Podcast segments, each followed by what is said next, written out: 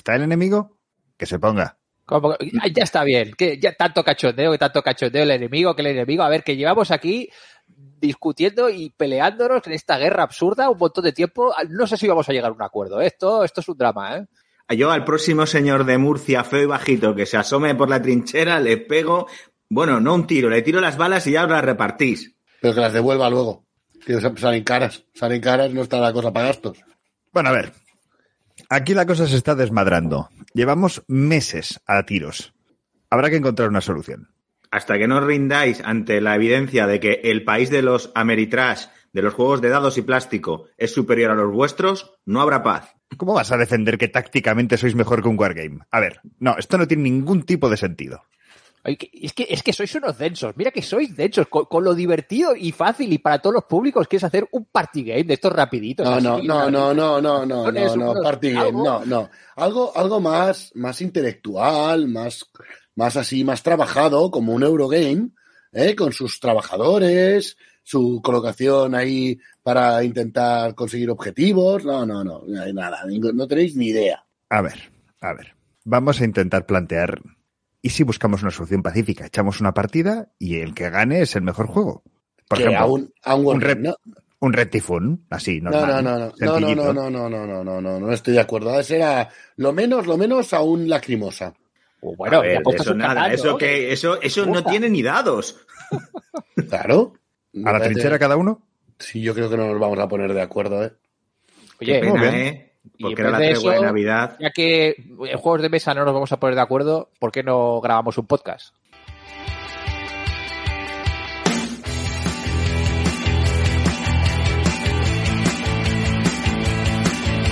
Cero en Cordura, el podcast Polifriki.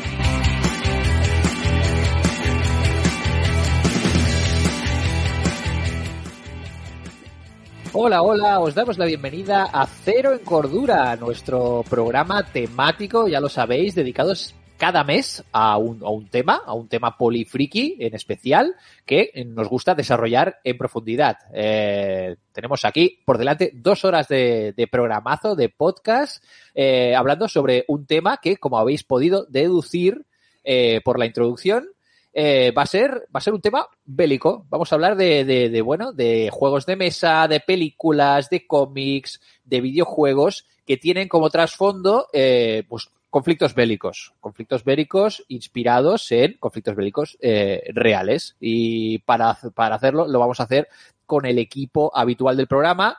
entre ellos algunos eh, wargamers y gente que, le da mucho al tema, al tema histórico bélico, como empezado por Mark Travé. A ver, eh, aquí tú eres aquí el adalid del programa del tema, del tema de juegos eh, wargames. A ver, eh, sí, tampoco habíamos planteado que esto fuera un programa solo de Wargames. De hecho, mm, nos va a quedar un programa completamente distinto a lo que sería un programa de, de Wargames, visto la, temática. Pero sí, es una de las grandes contradicciones que tengo yo, ser un auténtico pacifista y un apasionado de la historia militar y los Wargames. Sí, sí, es verdad. Porque eso, es un tema que, que quizás eh, tendremos que desarrollar, porque al final muchas de las cosas que vamos a hablar son eh, antibelicistas directamente, aunque hay muchos, muchas películas y hay muchos, muchos escritos, muchos libros que tratan el tema de, de, la guerra desde un punto de vista, eh, pues eso, pro, pro bélico. Yo creo que la mayoría de lo que vamos a tratar es bastante antibelicista. También vamos a contar Dime, dime. Yo también, también como veíamos el, tono del programa, es decir, yo en un momento con Villano estuvimos hablando de, incluso esta tarde, que yo había añadido alguna cosilla más a la lista de brainstorming. Millán decía, pero si hay temas, ya estemos seleccionados, ¿qué, qué, qué pones? Y era un, bueno. Mm. Cuando pusiste la, la, película número 30, yo te sugerí que quizás no te daría tiempo a hablar de las otras 29 es a nuestro arqueólogo político, que pondrás tu, punto de vista también como, como historiador ahí de, tus movidas. Ahí, ¿Pondrás un poco de criterio ahí profesional histórico? Hombre, si queréis, yo estaría encantado de hacer una pequeña introducción a, esto del origen de la guerra, ¿no? Yo sí, porque así no soy yo siempre el que da la chapa al principio del programa. hay que alternar, hay que alternar. ahí tenéis la, voz aterciopelada del James L. Jones de San Cugat, eh, Pablo Jiménez. Eh, ¿Qué tal? ¿Cómo estás? ¿Piensas dar guerra hoy? Bolsa terciopelada y estoy desfiado. Ah, bueno, no, no os voy a dar mucha guerra, no. y quien nos habla, Andrés Palomino, que ya, ya, sabéis que el, tema de la guerra, a mí como que, bueno, ya sabéis que no, no es uno de mis temas favoritos, eh, no tengo mucha idea de, todo lo que vendría a ser eh, periodos históricos relacionados con, conflictos bélicos y eso, pero, pero quiero aprender mucho eh, sobre el tema con, con, vosotros, que sois grandes, grandes entusiastas. Así que, si os parece, lo que decías, Millán, que tú nos podrías dar un pequeño mm. contexto histórico de, desde dónde viene la guerra y desde cuándo nos venimos dando de maporros. Pues sí, mira, yo he tenido la suerte de trabajar tanto en los orígenes de, de, nuestra especie, de los seres humanos, en la prehistoria más antigua, el paleolítico, como también en el comienzo de esas sociedades más complejas, en el neolítico, cuando aumenta mucho la población, cuando empezamos a cultivar los campos, a tener ganado, a tener propiedades y cambia mucho la cosa, ¿no? Y eh, eso me ha permitido reflexionar un poco y conocer las distintas explicaciones que hay sobre el origen de la violencia y el origen de, de la guerra. La verdad es que nuestra especie, en realidad, está muy mal preparada para la guerra. Primero, físicamente, los seres humanos no somos unos animales que destacamos por nuestras capacidades ofensivas, ¿vale? Nuestros dientes, nuestras garras, si se pueden considerar así, nuestras, las uñas de los pies de alguno, igual sí, ¿no? Pero en general, pues no. No, y luego también somos una especie que, como sabéis, somos tremendamente sociable y eh, toda, gran parte de nuestra inteligencia tiene que ver con la sociabilidad, con el hecho de empatizar con los demás, de entenderlos, de ser como los demás. Eso significa que hasta que no pasó algo en la prehistoria, realmente la violencia era una cosa muy limitada. Había violencia interpersonal, porque siempre había alguien que se enfadara, y sí que podría haber habido algún crimen, algún asesinato, pero por lo que sabemos, por lo que hemos visto en los esqueletos, en los huesos que hemos encontrado, era una cosa rarísima. Es cuando em, cambiamos nuestro modo de vida y de repente eh, se empiezan a encaminar un montón de cambios, a encadenar y de eh, a pasarnos un montón de cosas como especie, ¿no? Pues eso, que descubrimos la ganadería y la agricultura y, nos convertimos en sedentarios y entonces tenemos que controlar la tierra para poder cultivar y nos inventamos lo de la propiedad privada. Pero es que además empezamos a tener muchos más hijos, hijas y empieza a crecer mucho la población y se generan tensiones. Y ahí es en el neolítico cuando hemos empezado a, ver que ya encontramos las primeras masacres, encontramos pues tumbas colectivas que casi podríamos decir que son fosas comunes, en los cuales se enterran a, las personas que habían matado, otros grupos, ¿no? Y bueno, como ya imagináis o ya sabéis, pues es con la aparición de los primeros imperios, las primeras civilizaciones que llamamos, cuando aparecería lo que hoy entendemos como guerra, ¿no? Con sus ejércitos, sus eh, eh, luchas, sus guerras organizadas, sus estados que conquistan a otros estados, que eso ya lo vemos desde los sumerios, ¿no? Donde vemos, por ejemplo, los primeros carros de guerra, que como curiosidad os diré que no estaban tirados por caballos, porque aún no se habían domesticado, iban tirados por unos burritos eh, que eran todavía semisilvestres, que se llaman los onagros, que son unos burros de Mesopotamia. Así que os podéis imaginar a los aguerridos sumerios montados en sus eh, carros de burritos. Ahí en ponis, ahí a tope. Muy bien, muy bien. Y esta es un poco así muy rápido y muy general la idea que quería transmitir. ¿Por qué creo que es importante? Porque eh, los historiadores y los prehistoriadores tenemos una responsabilidad de contar este tipo de cosas. Por ejemplo, para que luego no venga alguien diciendo, no, es que la guerra es un estado natural del ser humano. Eh, esto de que haya guerra es lo normal. Pues, pues igual no. Igual no. Igual esto viene de unos procesos históricos que no son irreversibles y no tenemos que eh, asumirlo como que nunca va a cambiar. Pues es un punto de vista muy interesante para tenerlo en cuenta. En cualquier caso, la mayoría de las cosas que vamos a tratar hoy hablan de eh, conflictos bélicos un poco más modernos de los que nos estás eh, explicando, ¿eh, Millán? Vamos a ir un poco más a la rabiosa actualidad, ¿eh? A lo que viene es la guerra, guerra con metralletas. sí, exacto. Y como casi siempre, vamos a tener eh, cine, series, juegos de rol, juegos de mesa, cómics, videojuegos, de todo, pero vamos a empezar por los libros.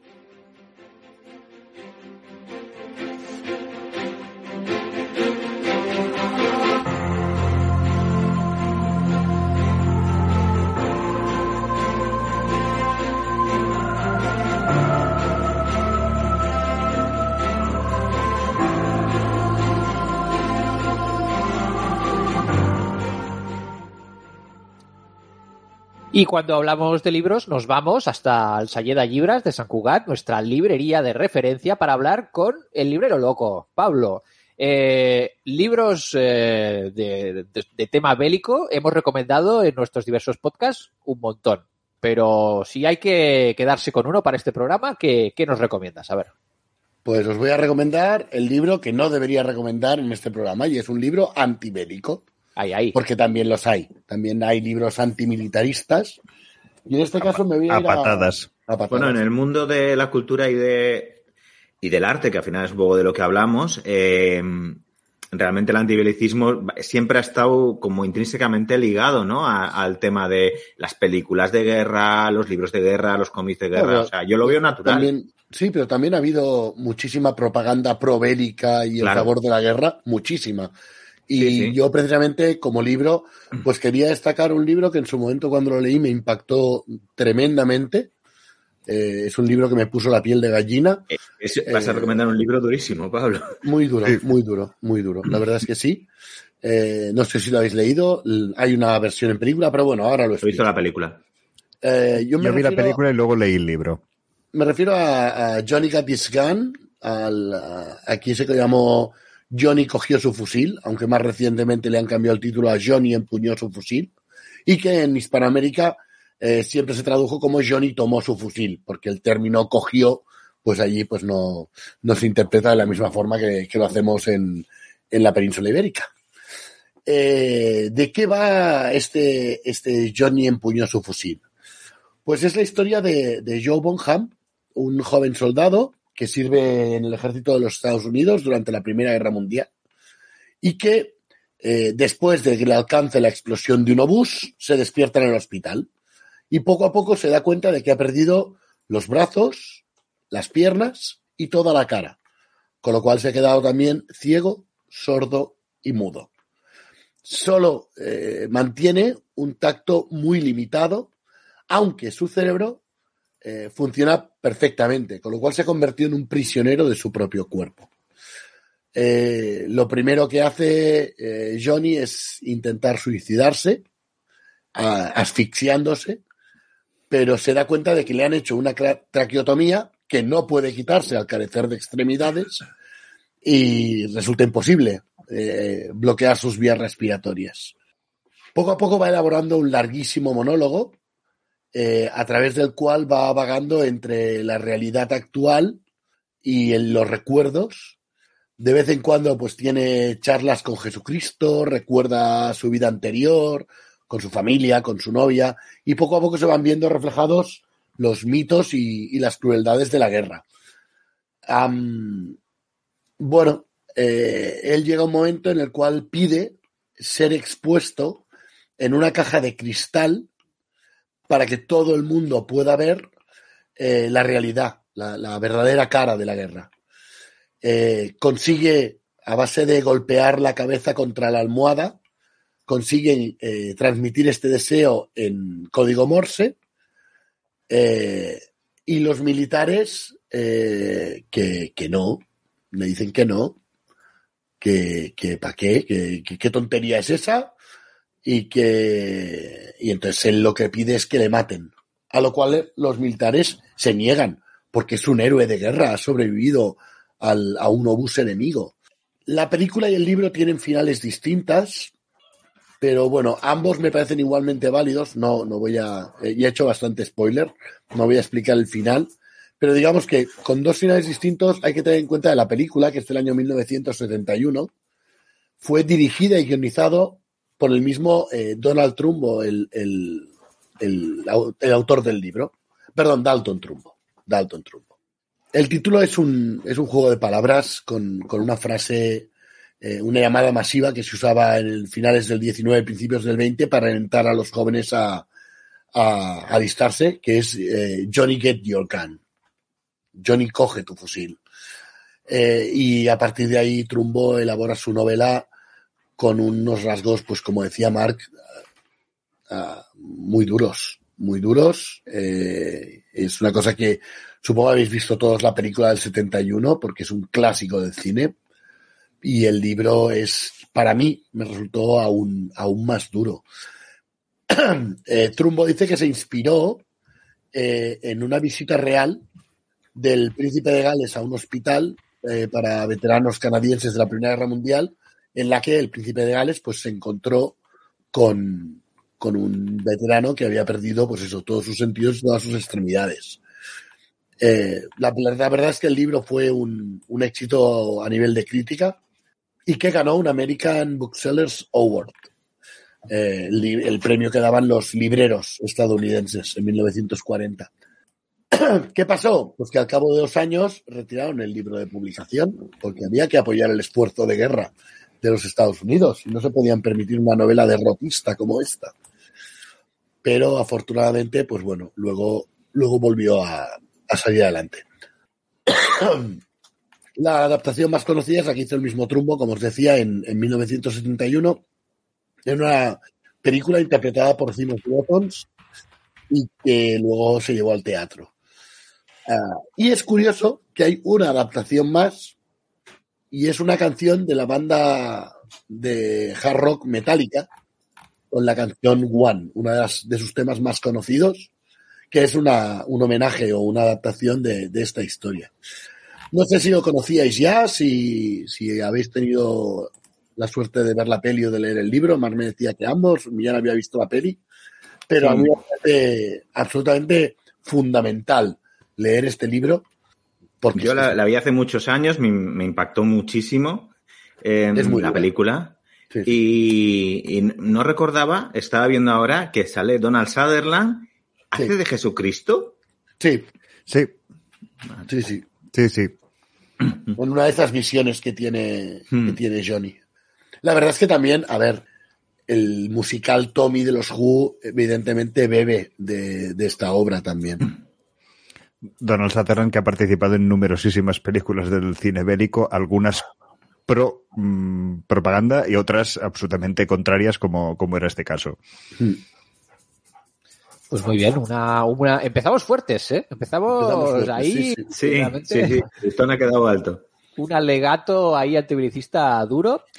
Eh, Ahora vamos a pasar al, al, cine y las series, pero muchas de ellas van a estar basadas en, libros. Pero bueno, vamos ahí, vamos a la gran pantalla y a algunas de esas míticas imágenes de, de la guerra en el cine.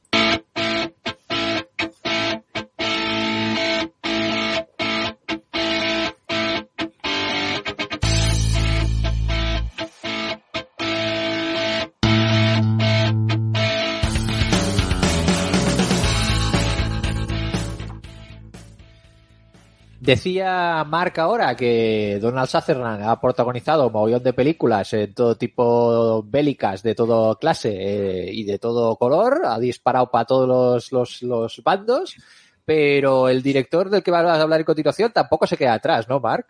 No, correcto. El director que se queda atrás ha, ha hecho un montón de un montón de películas, no todas ellas eh, bélicas o antibelicistas, pero voy a hablar de varios directores ahora mismo porque eh, antes comentábamos, Pablo ha dicho aquello de decir, hostia, pues ha habido mucho uso propagandístico. Sí, de hecho, prácticamente todo el cine bélico, especialmente segunda, durante y post segunda guerra mundial, fue propagandístico a más no poder.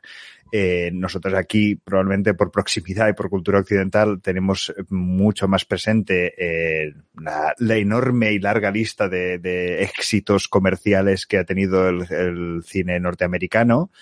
Eh, algunos mmm, más recientes, otros muy antiguos, pero vamos, desde los 12 del patíbulo a los cañones de Navarone al día más largo a un puente lejano, que por cierto, la traducción de, en, en castellano es un puente, eh, un puente lejano cuando debería ser un puente demasiado, demasiado lejano. ¿Por qué no? Eh, bueno, sí que llegaron, pero no lo aguantaron.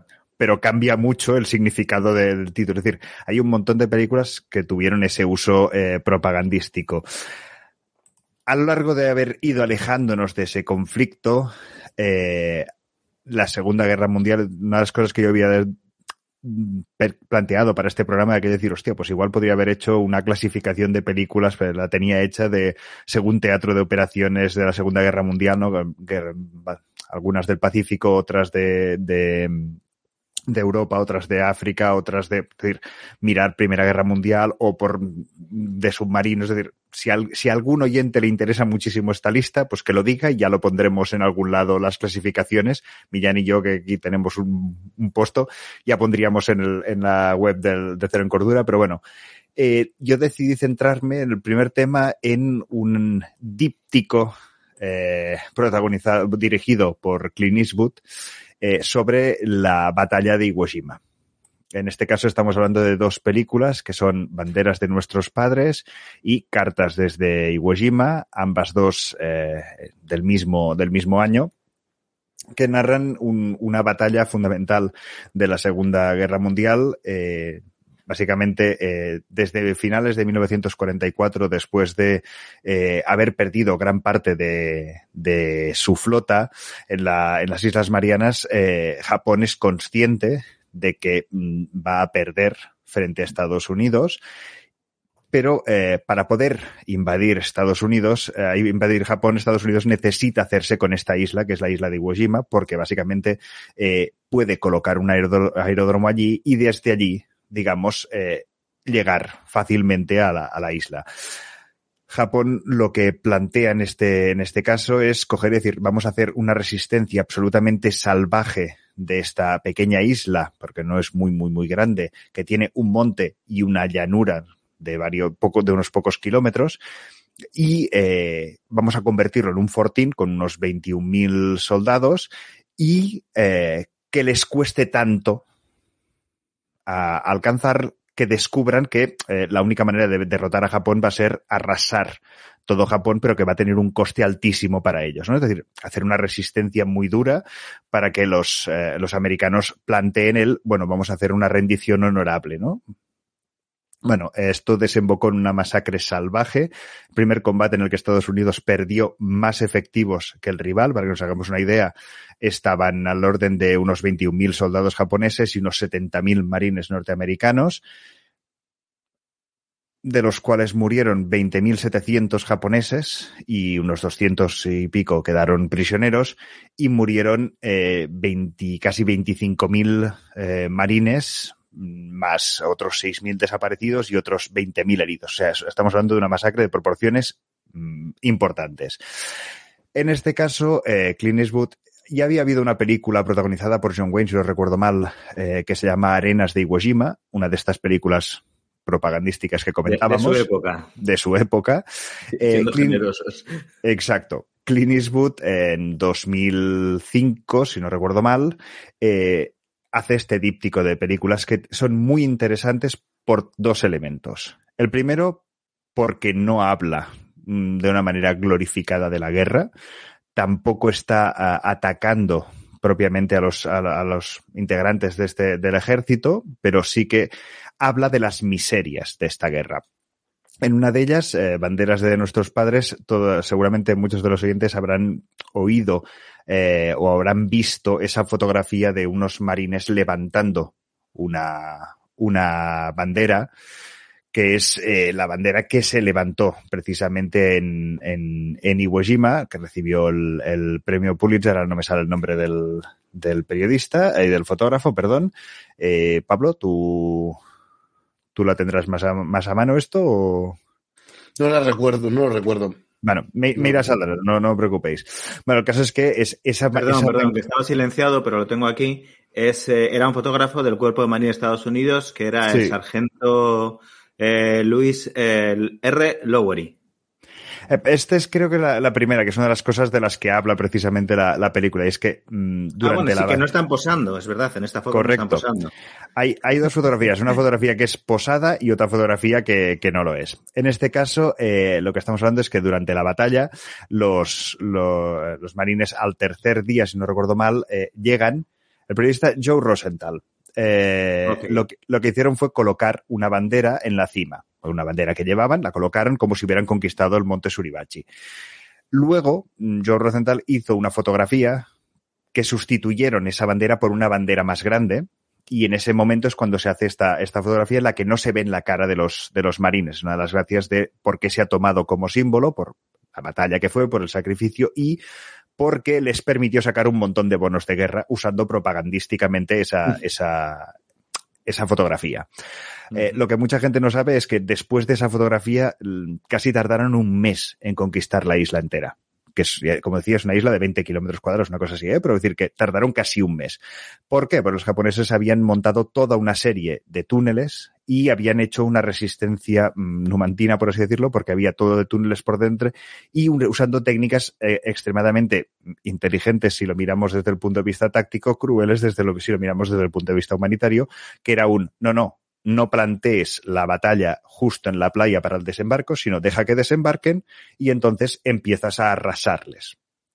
Tácticas así, em, estar absolutamente atrincherados, tener una serie de túneles, dejar que avancen y luego disparar por la espalda. Es decir, el, general eh, Tamadichi Kuribayashi, si no recuerdo mal, eh, que fue el que planteó la defensa japonesa, bueno, pues la planteó como un hay que conseguir que esto les cueste mm, una, una infinidad.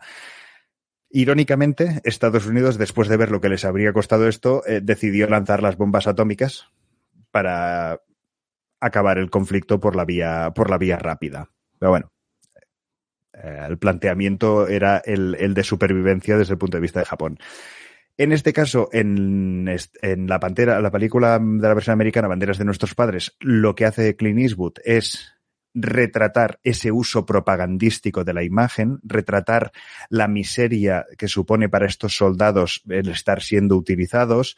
Eh, al mismo tiempo, uno de los soldados era un, un nativo americano. Eh, contrastar cómo es tratado como un héroe y al mismo tiempo vive el racismo intrínseco que existe en su país. Es decir, retrata la miseria de toda esa maquinaria propagandística a la par que le da igual lo que, lo que le ocurra a esos, a esos soldados.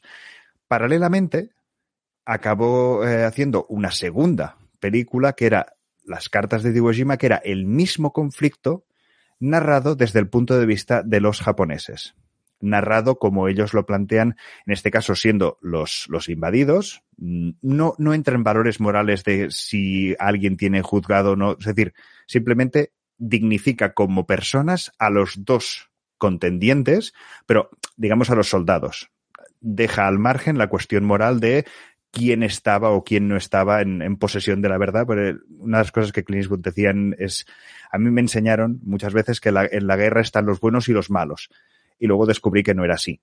Luego descubrí que en realidad mm, la guerra es un monstruo y que lo luchan eh, personas absolutamente deshumanizadas por causas mm, probablemente absolutamente falsas. Pues ahí está lo que retrata en este, en este díptico. Personalmente, la de Cartas de Iwo Jima me parece incluso mejor.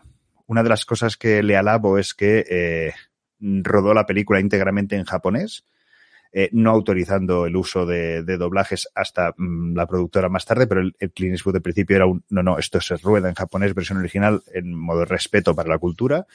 Su primera gran victoria fue conseguir que participara Ken Watanabe. Una vez eh, Ken Watanabe mm, dijo que sí, eh, prácticamente mm, todos los actores de Japón dijeron, oye, mm, yo quiero estar, yo quiero presentarme al, al, casting de esto. Y el gran acierto, eh, porque sí que es verdad que eh, productores de la dirección es de Clint Eastwood, la producción de ambas dos películas es de Clint Eastwood y de Steven Spielberg y de Robert Lawrence, pero el gran acierto es que es eh, la mujer es Iris Yamashida, la guionista de esta, de esta, de esta película de, Cartas de Iwo Jima, que es para mí mucho más humana en los personajes, me resultan mucho más entrañables a la per que creíbles. Uh, por, por, por su, su, sinceridad y por, por los miedos, porque al final están, saben que van a ser masacrados y simplemente están haciendo un sacrificio por, porque les ha tocado, por un lado, y porque, bueno, el, coger y decir, bueno, esta es la causa por la que ahora mismo mm, voy a tener que, voy a tener que acabar entregándome, pero al mismo tiempo no son héroes, son, o sea, son personas normales con sus miedos, con sus eh, vacilaciones, con sus planteamientos. Francamente, ambas dos películas me parecen una auténtica maravilla. Pues muy bien, dos películas interesantísimas. Muy bien, este díptico, el planteamiento de Clint Eastwood me parece muy interesante, lo de plantear la historia desde los dos bandos. Eh, Millán, ¿qué más querías añadir? Un, un matiz a, porque seguro que alguno de nuestros oyentes que es muy aficionado a la historia militar, si no lo va a decir, eh, no fueron 24.000 estadounidenses muertos en Iwo Jima, eso es el total de bajas. perdona, eh, ¿lo puedo decir yo? Es que no fueron 24.000 bajas, y que fueron 22.000. Sí, ese va a Ahora no sé si me estás imitando a mí o a la audiencia. ¿Me Andrés, sentir ofendido? Andrés, no le pongas vocecitas a la audiencia, te lo tenemos dicho. Ni a Millán. Pero a Millán sí, pero a la audiencia no. Por ya está. Entonces, las, las, las, cifras, el orden de magnitud creo que sí que es el, sí que es el correcto. Las, las cifras, mm, bueno, He, leído muchas cosas tratando de elegir mm. qué película. Me, habrá bailado alguna cifra, pero gracias por el, por mm. apunte, Millán. Bueno, queda claro. Nos disculpamos ya de antemano por algún dato inexacto que demos sobre algún conflicto bélico de los que vamos a hacer. Ya nos disculpamos. No, y que ningún señor de Murcia ha sido dañado en este programa. Bueno, todavía no, ya veremos. Aún queda unos cuantas, una, hora y pico de programa, así que ya veremos a ver qué pasa. Millán, eh, venga, tu turno, a ver qué, qué, qué película nos recomiendas. Ah, yo he traído una serie que, si no recuerdo mal, de, la comenté en Polifrikis hace ya tiempo. Te repites, Millán. Pero vamos a aprovechar para hablar un poquito más, más en detalle. Es una serie. Guardándome Hermanos de Sangre como serie porque ya la había comentado en una píldora. Yo guardándome de Clone Wars, la mejor serie bélica de la historia. bueno, eh, ¿qué os iba a decir yo? Ah, sí, os iba a hablar del Valle de las Lágrimas que es una serie de televisión, una serie cerrada, vamos, una... Me resisto a llamarla miniserie porque son 10 episodios de 45 minutos cada uno y al final es un metraje considerable, pero sí que es una serie que empieza y acaba, no es una serie por, por temporadas. Se hizo eh, con financiación de HBO y de la televisión, de una de las televisiones públicas de Israel, del Estado de Israel, y eh, se emitió, eh, yo creo que a inicios del 2020, sí, finales del 19, comienzos de 2020 y luego a partir de 2020 ya se estuvo disponible en el catálogo de HBO, que ahora ya sabéis es HBO Max. Vale, esta, este Valle de las Lágrimas es una serie bélica que también toca bastantes elementos políticos y sociales de eh, los conflictos entre los países árabes e Israel en los años 70. Concretamente, la serie se construye alrededor de unos hechos militares, que son los tres primeros días de la guerra del Yom Kippur, es decir, del 6 al 9 de octubre de 1973. Lo que sucedió en, esa guerra del, Yom Kippur es que eh, las fuerzas de defensa israelí, que es como se llama el ejército de ese país, fueron tomadas por sorpresa, eh, casi totalmente por sorpresa por el ataque combinado de varios países árabes, sobre todo eh, Egipto, el Egipto de Nasser, que atacó desde el desierto del Sinaí, y eh, Siria desde los altos del Golán. Precisamente en los altos del Golán, en esa eh, zona de lo que es Palestina, que ha sido fuente inagotable de conflictos y de problemas entre Israel y sus estados vecinos, pues es donde tuvo lugar eh, esta batalla, que se llamó la Batalla del Valle de las Lágrimas, que es alrededor de la cual se construye la serie. Voy a comentar primero un poco los aspectos más de historia militar y luego hablamos un poco de, los temas sociales y, políticos de la serie. Pero igual os pregunto eh, si al final alguno de vosotros ha visto esta serie. ¿O todavía no? Mark, ¿sí? Aquí es Menda. Vale. Pues luego, mm, si quieres compartir tus opiniones, yo estaré encantado de oírlas también. Vale. Em, en el tema de historia militar, para mí, em, de tema de, películas sobre tanques o de blindados, ¿vale? De carros de combate, eh, para mí es la mejor producción audiovisual que he visto a la hora de explicar al público lo que sería una guerra de tanques y una, una batalla entre, entre fuerzas de blindados, ¿no? Tiene, por supuesto, algunas licencias, pero a la hora de mostrar con un rigor y de una forma que, se entienda cómo fueron aquellas grandes batallas de tanques, ¿no? De, que enfrentaban a cientos o a miles de blindados en cada bando, es algo que no es fácil de, explicar y sobre todo no es fácil de explicar porque un bando que además se había visto sorprendido y que además estaba en clara inferioridad numérica, eh, pudo derrotar de forma contundente a, a, todos los demás atacantes, ¿no? que eran los países árabes. Pues todo esto lo explica muy bien la serie y voy a citar algunos elementos que eh, fueron decisivos en la victoria israelí y que se muestran muy bien en, la serie, si la ves, casi de manera documental, ¿no? Primero, eh, que a veces, muchas veces pensamos que eh, el heroico soldado o el, el héroe de acción es el que gana las guerras y, bueno, pues muchas veces realmente son los de intendencia y los ingenieros, ¿no? Y el trabajo de los ingenieros militares que habían preparado todo el terreno de la línea defensiva israelí eh, a base de preparar pues una serie de rampas y parapetos para que los tanques israelíes estuvieran ocultos y además protegidos del fuego de los blindados enemigos, ¿no?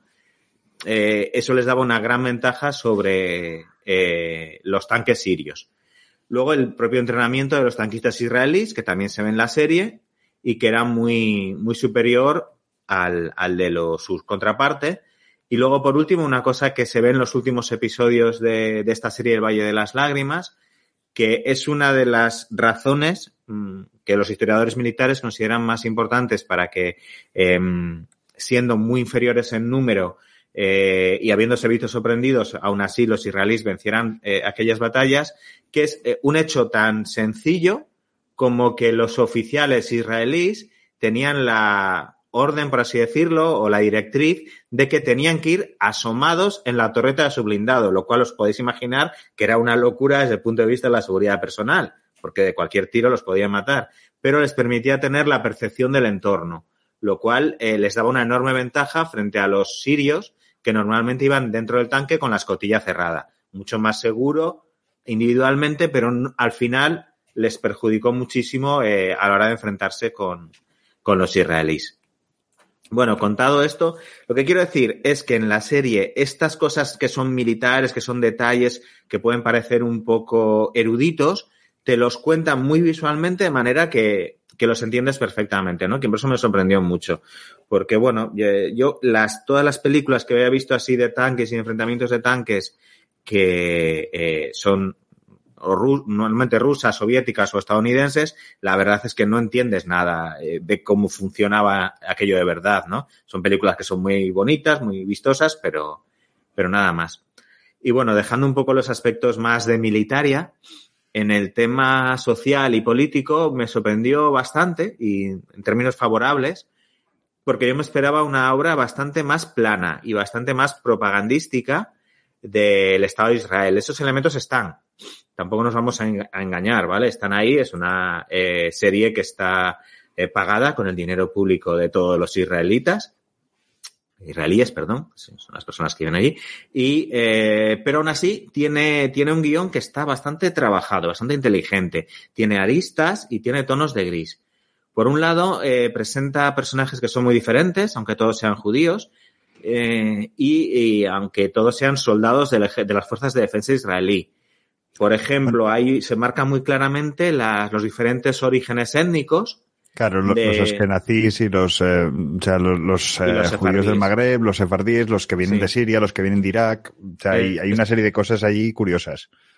Sí, y, dentro de eso, además, relacionado, que se va cruzando con el tema de las eh, conflictos, serían los prejuicios étnicos que hay dentro del propio Estado de Israel, también el tema político, ¿no? Porque hay, varios de los personajes son bastante así como de derechas, pero hay otros que son casi revolucionarios de izquierdas. De hecho, eh, la mayoría de los tanquistas principales, de los protagonistas de la historia, son parte del movimiento de las Panteras Negras de Israel, que era un movimiento revolucionario, eh, así un poco al estilo de las Panteras Negras de, de Estados Unidos, ¿no? Eh, y luego, eh, los sirios es verdad que salen muy poco, eh, hace un poco como de el enemigo que está ahí, pero que eh, no, no se da su punto de vista casi en ningún momento, hasta casi el final, que aparece un, un oficial sirio que es un interrogador, que dices, bueno, vale, un interrogador sirio, aquí a este lo van a poner lo van a poner que va a ser el villano de opereta que ni Moriarty, ¿sabes? Que ni el conde Drácula, vamos. Y no, la verdad es que el oficial no se ve ninguna escena de tortura ni nada así, aunque se, intuye que puede pasar de fondo.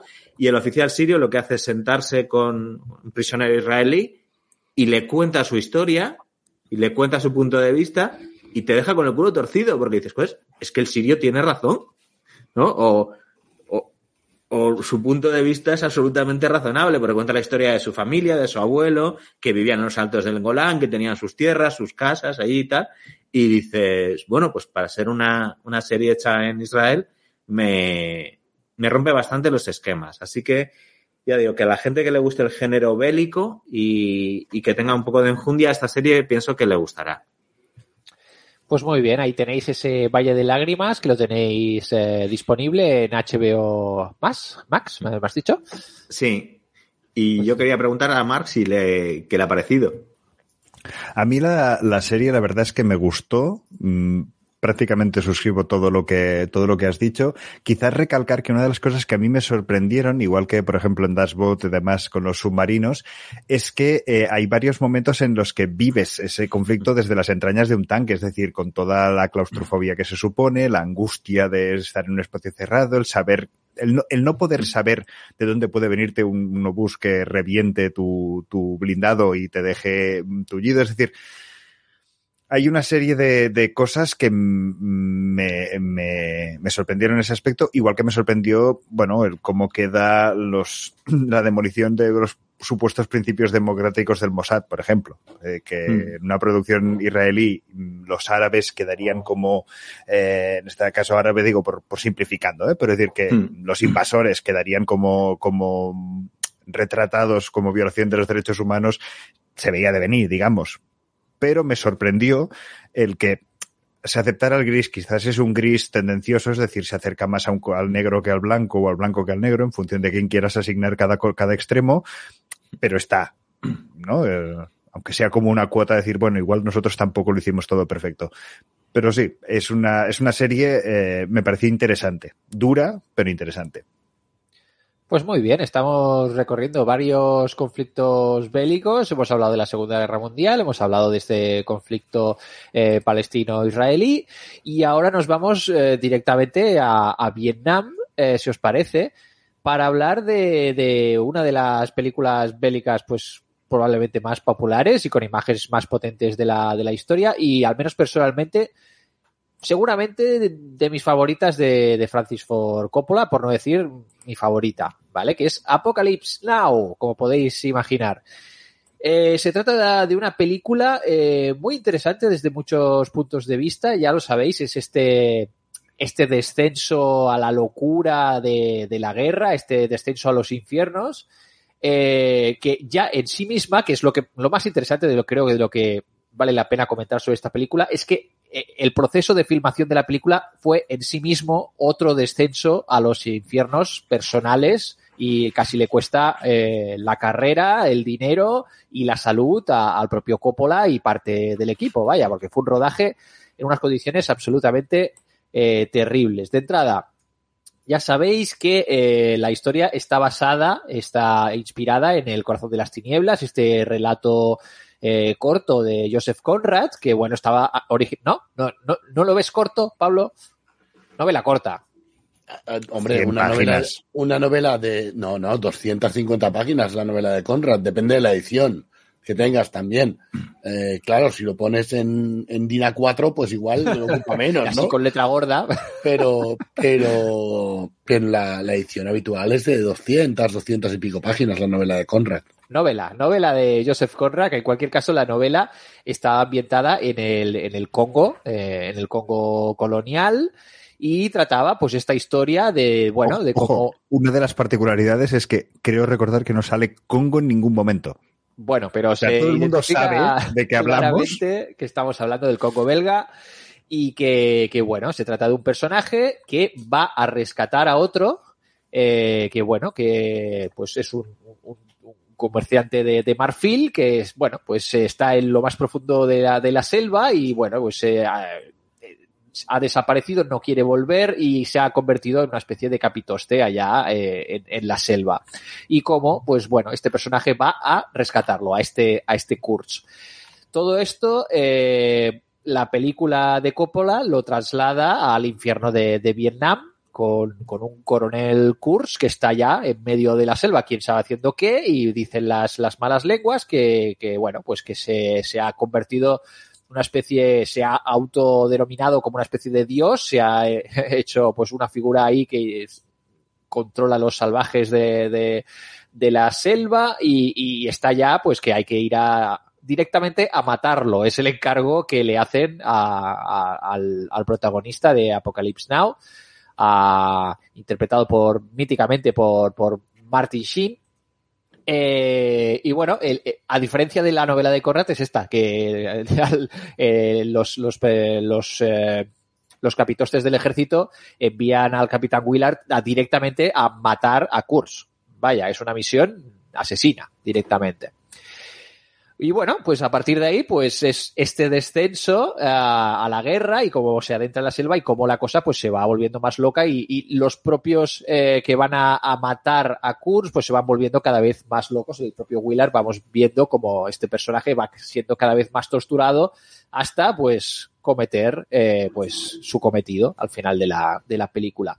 Esto está, está muy bien y bueno, era la, la, idea era eh, de Coppola era retransmitir, dejar hacer un testimonio de los horrores de la guerra de Vietnam, una denuncia de, de Vietnam. Eh, bueno, el caso es que es el, la producción de esta película eh, pasó por unas dificultades tremendas. Ya sabéis que, bueno, pues tanto Coppola es de esta generación de, de, de grandes cineastas de Hollywood que, bueno, se, se liaron un poquito la manta a la cabeza y, hicieron un poquito como, nacieron como, quisieron sacarse el yugo de, de, los grandes estudios de Hollywood de aquella época y desde el cine independiente intentaron entrar en lo que vendría a ser la, la producción de las películas y, y, ser ellos los encargados y poder así tener una libertad creativa. Pues dentro de ahí está Scorsese, está George Lucas y se hicieron pues estas grandes películas y luego se convirtieron en grandes magnates del cine a costa de arriesgarse y poner la pasta y eh, endeudarse. En este caso, eh, cuando, cuando George Milius, eh, John Milius escribió el guion inspirado en El corazón de las tinieblas, empezaron a moverlo y Coppola lo, lo, quería producir. Ya recordemos a John Milius, director entre otras grandes películas de Conan, Conan el Bárbaro, este mítico, en realidad Milius era un poquito uno de los gurús del, del grupo este de, autores de cine independientes, como que todo el mundo consultaba a John Milius. De hecho, se, se dice que George Lucas a Star Wars eh, fue a consultar a John Milius para arreglarla un poquito y parece que también salvó un poquito la papeleta del primer montaje, entre otras, entre otras cosas. Entonces la idea original era que eh, Coppola hacía de productor ejecutivo y, y, luchaba con los estudios para conseguir la pasta, Emilius hacía el guion y George Lucas dirigía la película. ¿Qué pasa? Que bueno, al parecer la, preproducción de la película se alargó más de lo esperado y cuando, cuando ya había que ir a ponerse manos a la obra y a filmar la, película, pues ya no estaba disponible George Lucas y, de hecho rechazó dirigirla y ahí al parecer Coppola y él eh, pues se enfadaron un poquillo. Eh, eh, Coppola se cabreó un poco porque Lucas lo dejó un poquito tirado. De hecho, es interesante, hubiese sido interesante ver cómo, era el planteamiento de George Lucas de, Apocalypse Now, porque él tenía como una idea de hacer una cosa más de falso documental, una movida así más, más rara. Pero bueno, eh, finalmente se lía la manta a la cabeza eh, Coppola y, y, se va a hacerlo él. Y esto, como evidentemente no lo podían hacer en Vietnam, eh, se buscaron, se buscaron un país para, para hacerlo, se fueron a Filipinas eh, y bueno, pues ahí empezaron a, rodar. De hecho, eh, antes de ir a Filipinas, eh, le consultó eh, eh, Coppola a Roger Corman, que ya había ido a filmar a, Filipinas anteriormente, eh, qué le parecía, si tenía algún consejo para rodar en Filipinas y tal, si era difícil y tal. Y Roger Corman le dijo directamente, no vayas, estás loco, ¿qué, vayas a hacer allá? Es que estás, loquísimo. Y efectivamente, la previsión de, Roger Corman, de, del maestro de la serie Z, era totalmente acertada porque eh, en la producción encontraron todo tipo de dificultades eh, habidas y por haber. Entonces, lo que en principio iba a ser un rodaje de unas seis semanas se acabó alargando a más de un año y pico de, rodaje. Un año y pico de rodaje en, un país allá, en, Filipinas, en unas condiciones rarísimas y, bueno, tremendo. Y unas condiciones durísimas de, trabajo. Tenían una cantidad de metraje al final del, rodaje, eh, una locura. Vaya, 200, una cantidad de horas, 200 horas, 200 horas de metraje tenían. Y aparte, las condiciones eran todavía más complicadas porque en Filipinas eh, no tenían los laboratorios eh, fotográficos para revelar la película. De manera que rodaron este año y pico, Coppola rodó la peli sin ver un fotograma de la película hasta que llegó a Estados Unidos. Cosa que es loquísimo, porque en los rodajes ya sabéis que se miran los dailies que se dicen, pues vas allá, pues a ver cómo ha quedado lo que has rodado en el día, uy, no, no me gusta, vamos a repetir tal. Pues no, el señor evidentemente rodó muchísimo más de lo necesario porque, entre otras cosas, no podía ver si estaba quedando bien o estaba quedando mal aquello, porque iba a ojo, a ojo en cubero, una cosa loquísima. Eh, contó con la, con la colaboración del, del, gobierno de Filipinas que le, le, ofreció eh, material militar, desde helicópteros a cascoporro, ya eh, unidades reales del ejército de Filipinas para porque el ejército de Estados Unidos se desmarcó totalmente eh, al ver que, entre otras cosas, que mandaban al protagonista una misión eh, para matar a uno de los suyos en, un país extranjero, no les acababa de cerrar y, se desmarcó de la producción de la película, el, ejército de Estados Unidos. y bueno, pues nada, pues lo hicieron ahí con todos los ejércitos filipinos que están combatiendo a rebeldes de la zona, así que de vez en cuando los helicópteros que tenían asignados se le iban, ah, no, que tenemos ahora que ir a por unos rebeldes por aquí y tal, no, si eso ya, y les venían otros pilotos distintos, unas movidas eh, increíbles.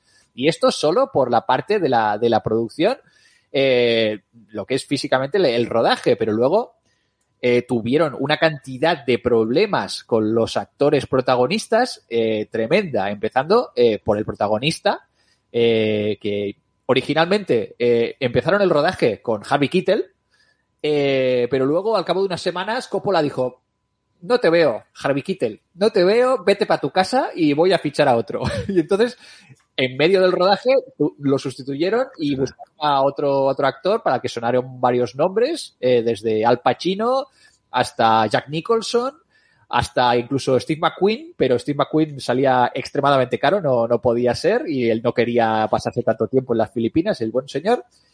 Eh, así que finalmente, eh, pues contrataron a, Martin Sheen. Martin Sheen, actor que, bueno, pues que empezó el rodaje y que al cabo de una, que era un, actor que ya tenía unos cuantos problemas y ya eh, el hecho de meterse en un rodaje de estas características, pues todavía complicó la cosa. De hecho, tenía problemas de alcoholismo en aquella época.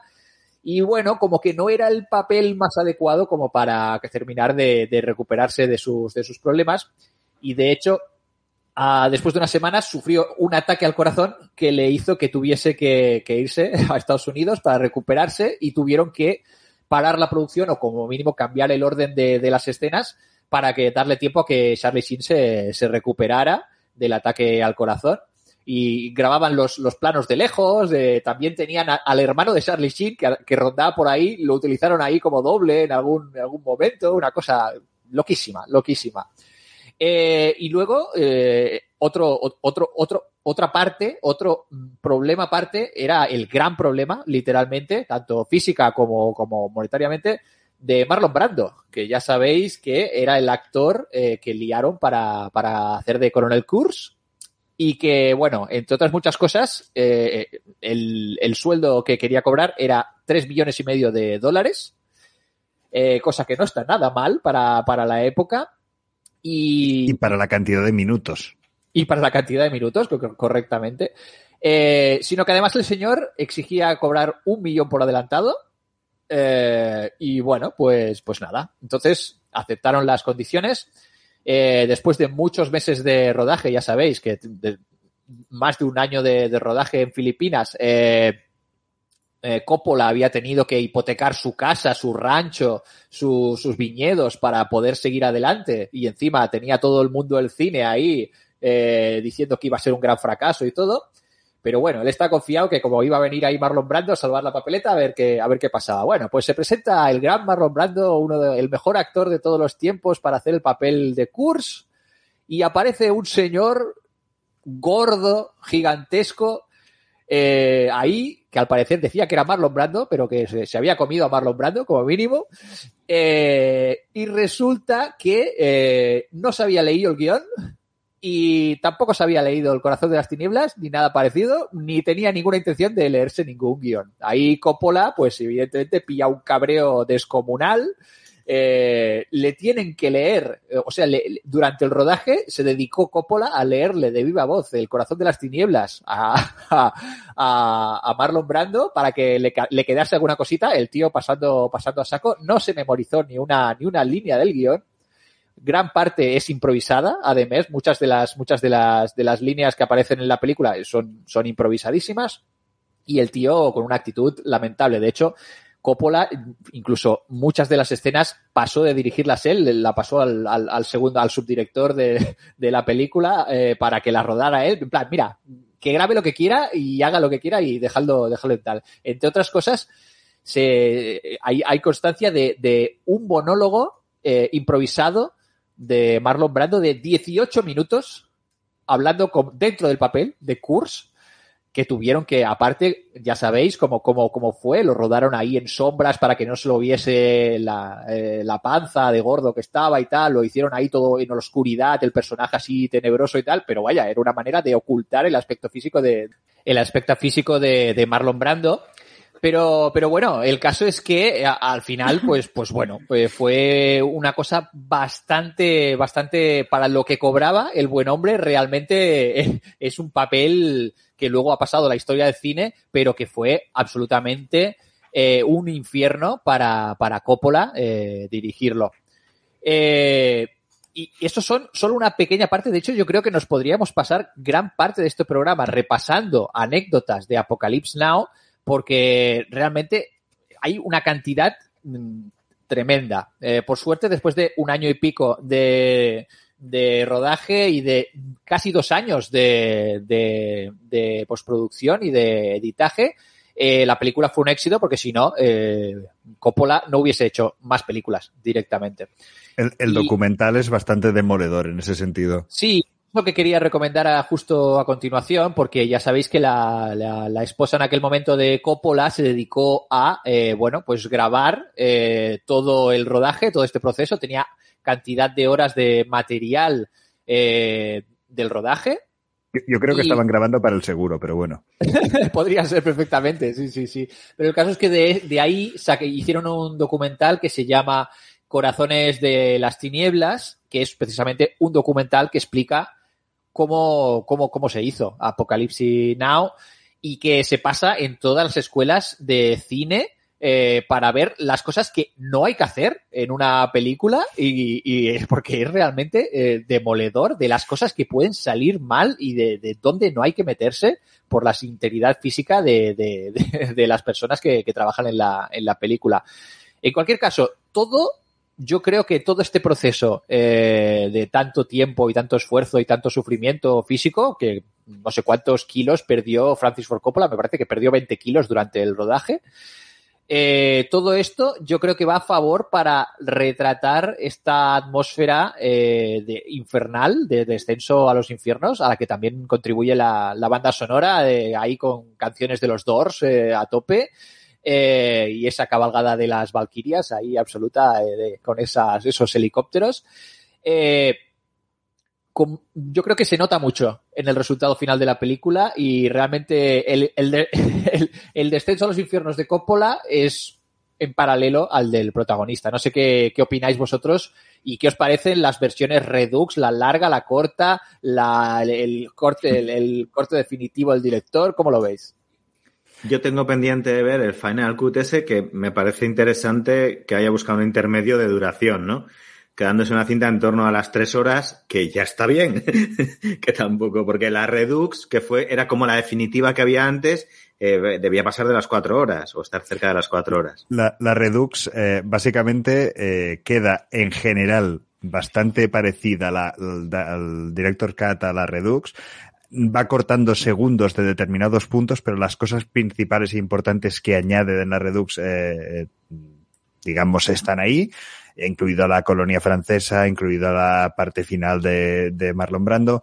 De lo que sí se elimina es algo que en realidad no aporta nada porque es absolutamente redundante, es eh, la parte de las conejitas Playboy eh, en, cuando el helicóptero ha sido derribado. Digamos, toda esa parte, como ya ha hecho un, una degradación de cómo conseguir gasolina anteriormente, esta repetición que simplemente la agrava, pues esa parte se la, se la, se la peta. El resto, bueno, pues va recortando y va mejorando partes. La, la secuencia en realidad funciona mucho mejor porque es, te cuenta lo mismo, pero es más ágil. Entonces, realmente el, el Director's eh, Final Cut para mí es, es, es, el mejor. Es la buena. Muy bien. Sí. Pues estupendo. Pues de... Pero, pero, antes de que te vayas de aquí, sí. tanto Millán como yo queríamos recomendar cosillas del corazón Muy de las tinieblas. Sí. Venga, venga, a, a, por ello.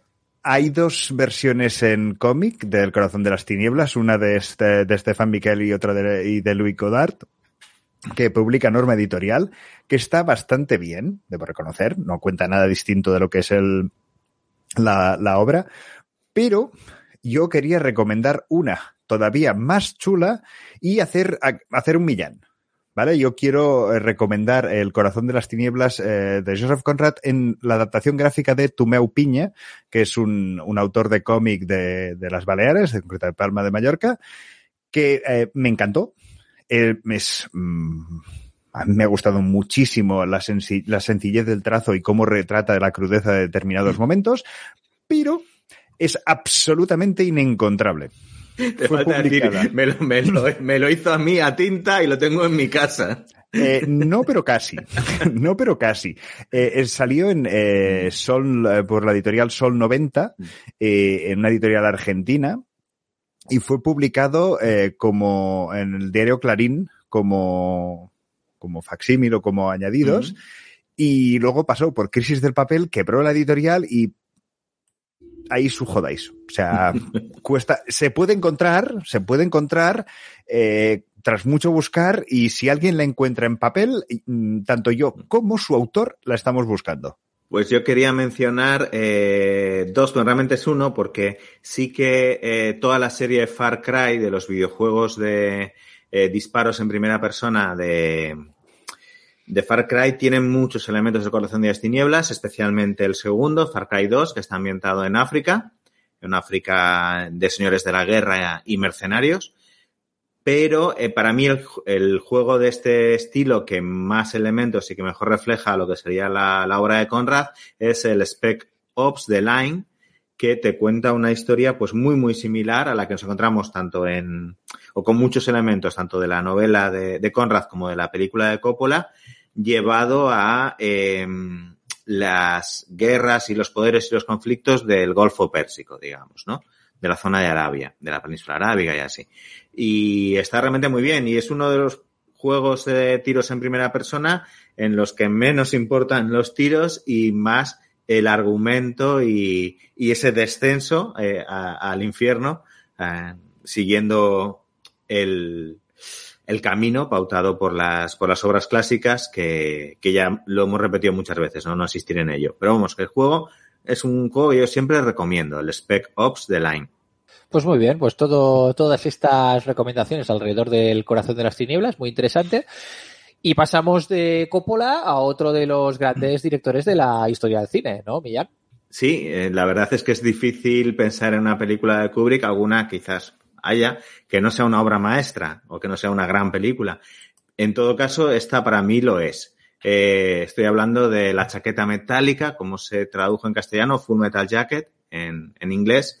El propio título ya tiene su punto de complicación, porque es una cosa que es, es como una frase hecha en inglés que si la tradujéramos por lo que significa, habría que decir bala encamisada que realmente como para título de película no suena muy comercial, ¿no? No lo veo, no lo veo. Sí, como incluso título, pierde la fuerza y, y, las connotaciones que tiene el Full Metal Jacket, ¿no? Eh, en, en, la versión original. Eh, se refiere a eso, a un tipo de munición de guerra que se, que se utiliza y que se menciona en, en la película también en un momento dramático determinado que no explicaré.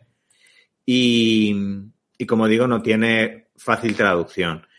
Eh, está basada esta película de, Stanley Kubrick en una novela, que es una novela tipo autobiográfica, no totalmente, tiene elementos de ficción, pero sí que está basado en las experiencias de su autor en la guerra de Vietnam, que es el autor es Gustav Hasford y la, la novela se llama The Short Timers.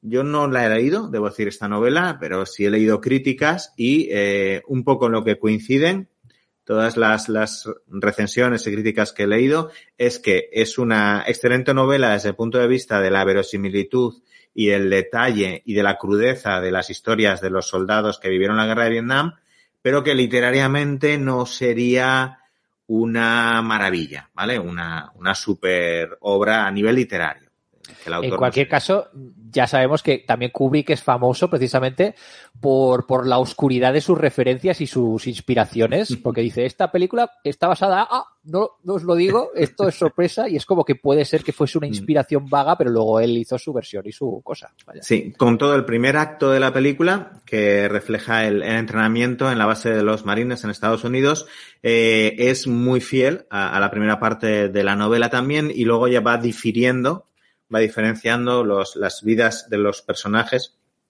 y sobre todo sobre quién pone el foco también y así en, respecto a esta novela que estaba mencionando y, la película.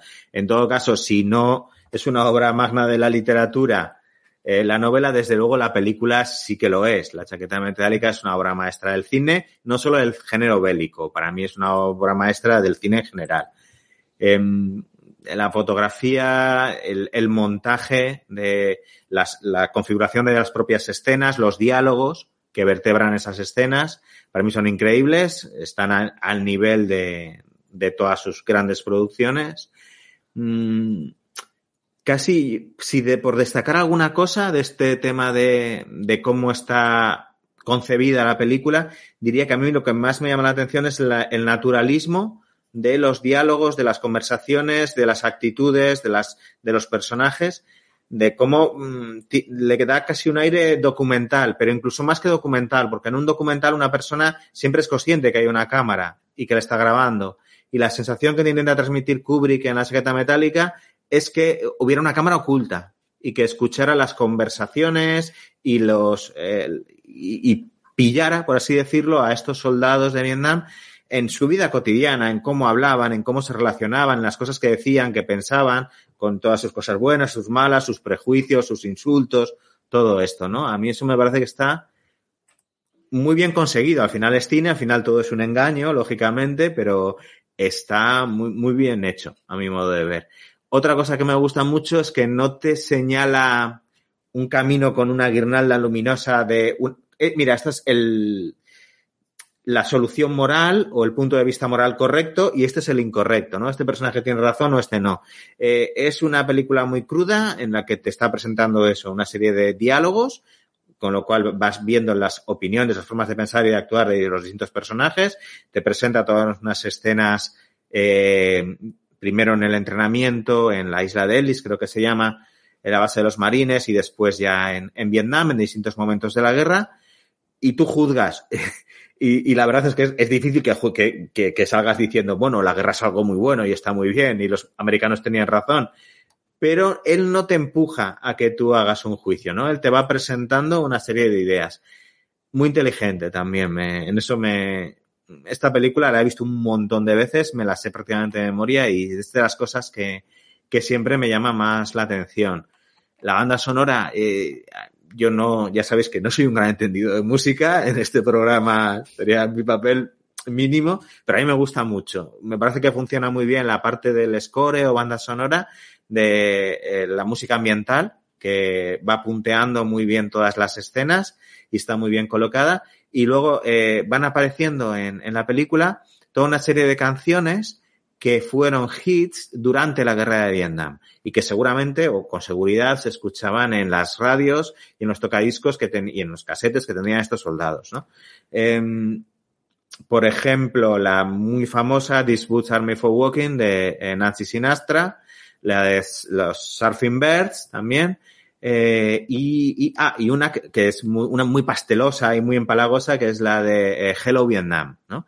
Que es como un poco lo contrario de la película y le da, porque es una, una historia así de eh, la chica que despide al chico que se va a Vietnam pero sabe que va a volver siendo un héroe y claro, La película estás, estás, o sea, juega mucho con el contraste eh, Kubrick ahí. ¿Qué más? Eh, en cuanto a los actores, podemos, si queréis, hablar un momentito luego de ello, a ver qué os parecen. Yo, a mí me parece que, yo diría que la mayoría de los actores que salen en esta película, algunos no, pero la mayoría, igual es el mejor papel que han hecho en su vida. En el caso de Matthew Modine, pues yo creo que su papel como recluta bufón, si no es el mejor que ha hecho, al menos es el mejor que yo recuerdo. Vincent de Onofrio como recluta patoso está alucinante, espectacular. Da miedo. Sí. Da miedo y, da pena. Sí, las dos cosas, sí, sí. sí, totalmente. O sea que.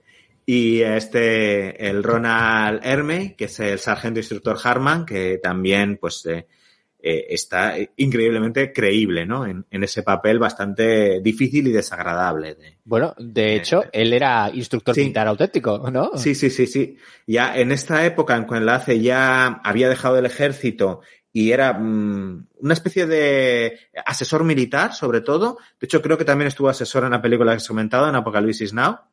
Eh, pero sí, ya él, había sido eh, militar y instructor de, marines, si no recuerdo mal también.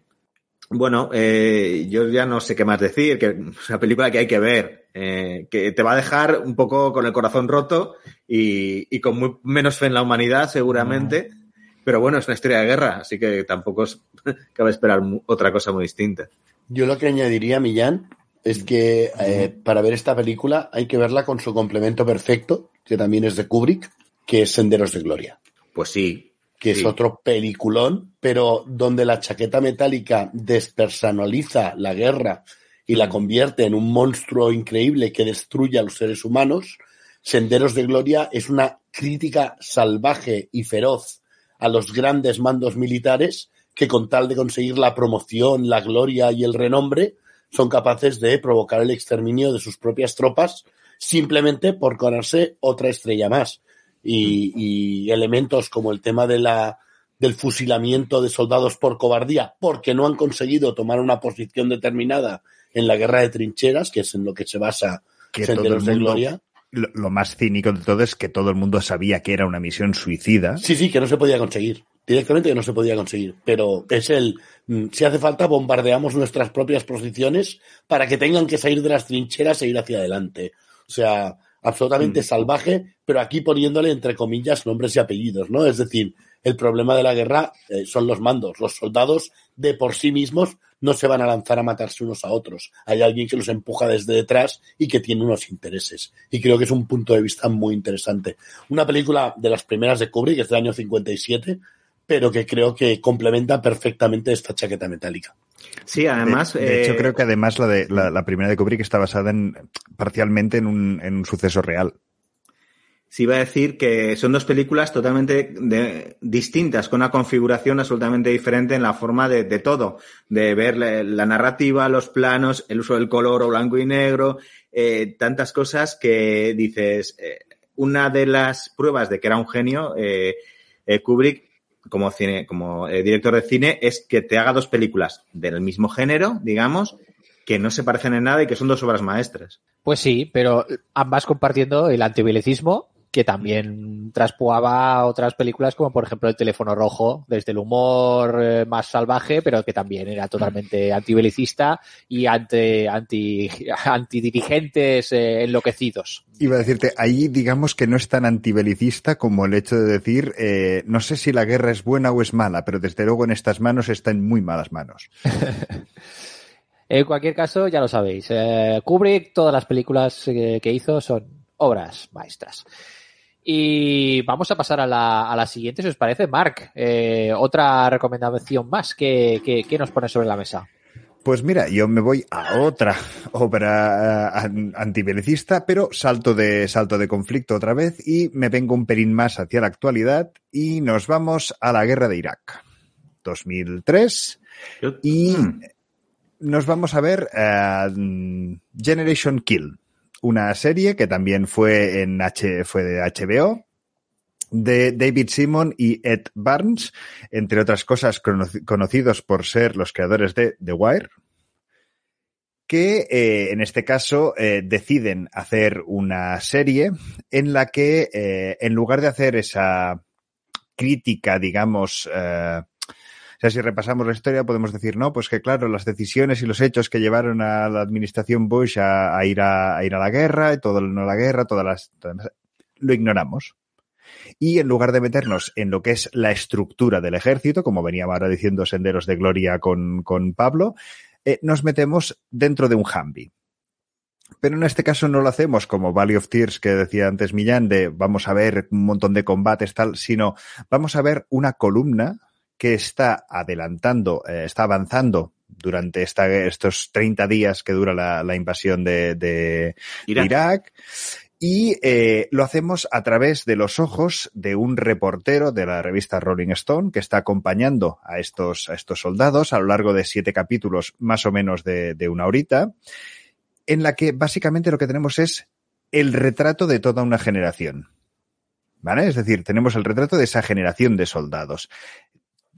hechos comunes, por ejemplo, el hecho de que se han criado con videojuegos en primera persona y que, bueno, hay gente que, hay parte de esos soldados que los ves deshumanizados en ese sentido porque se lo toman como si fuera un videojuego. Otros que no entienden lo que está ocurriendo ahí. Otros que, hay una frase que es muy, muy contenta, evidentemente, eh, es un es muy coral, es muy llano. Por favor, eh, aquí, eh, del estilo Aaron Sorkin, ¿vale? O sea, no hay cliffhanger, no hay grandes elocuentes y grandes frases, sino al contrario, hay un retrato muy costumbrista, con historias que pueden ser extremadamente duras en algún momento, pero es una ficción hiperrealista sin, sin voluntad de, de convertirlo todo en, en, algo épico, ¿no?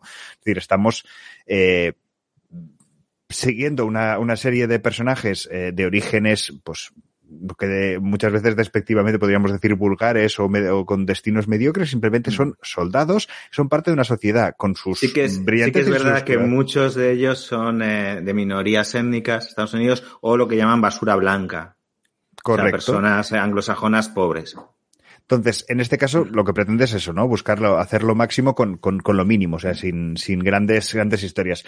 No deja de ser una serie que es un puñetazo directo a la conciencia norteamericana de, ese, de reflexionando sobre lo que, lo que era la guerra de, la guerra de Irak.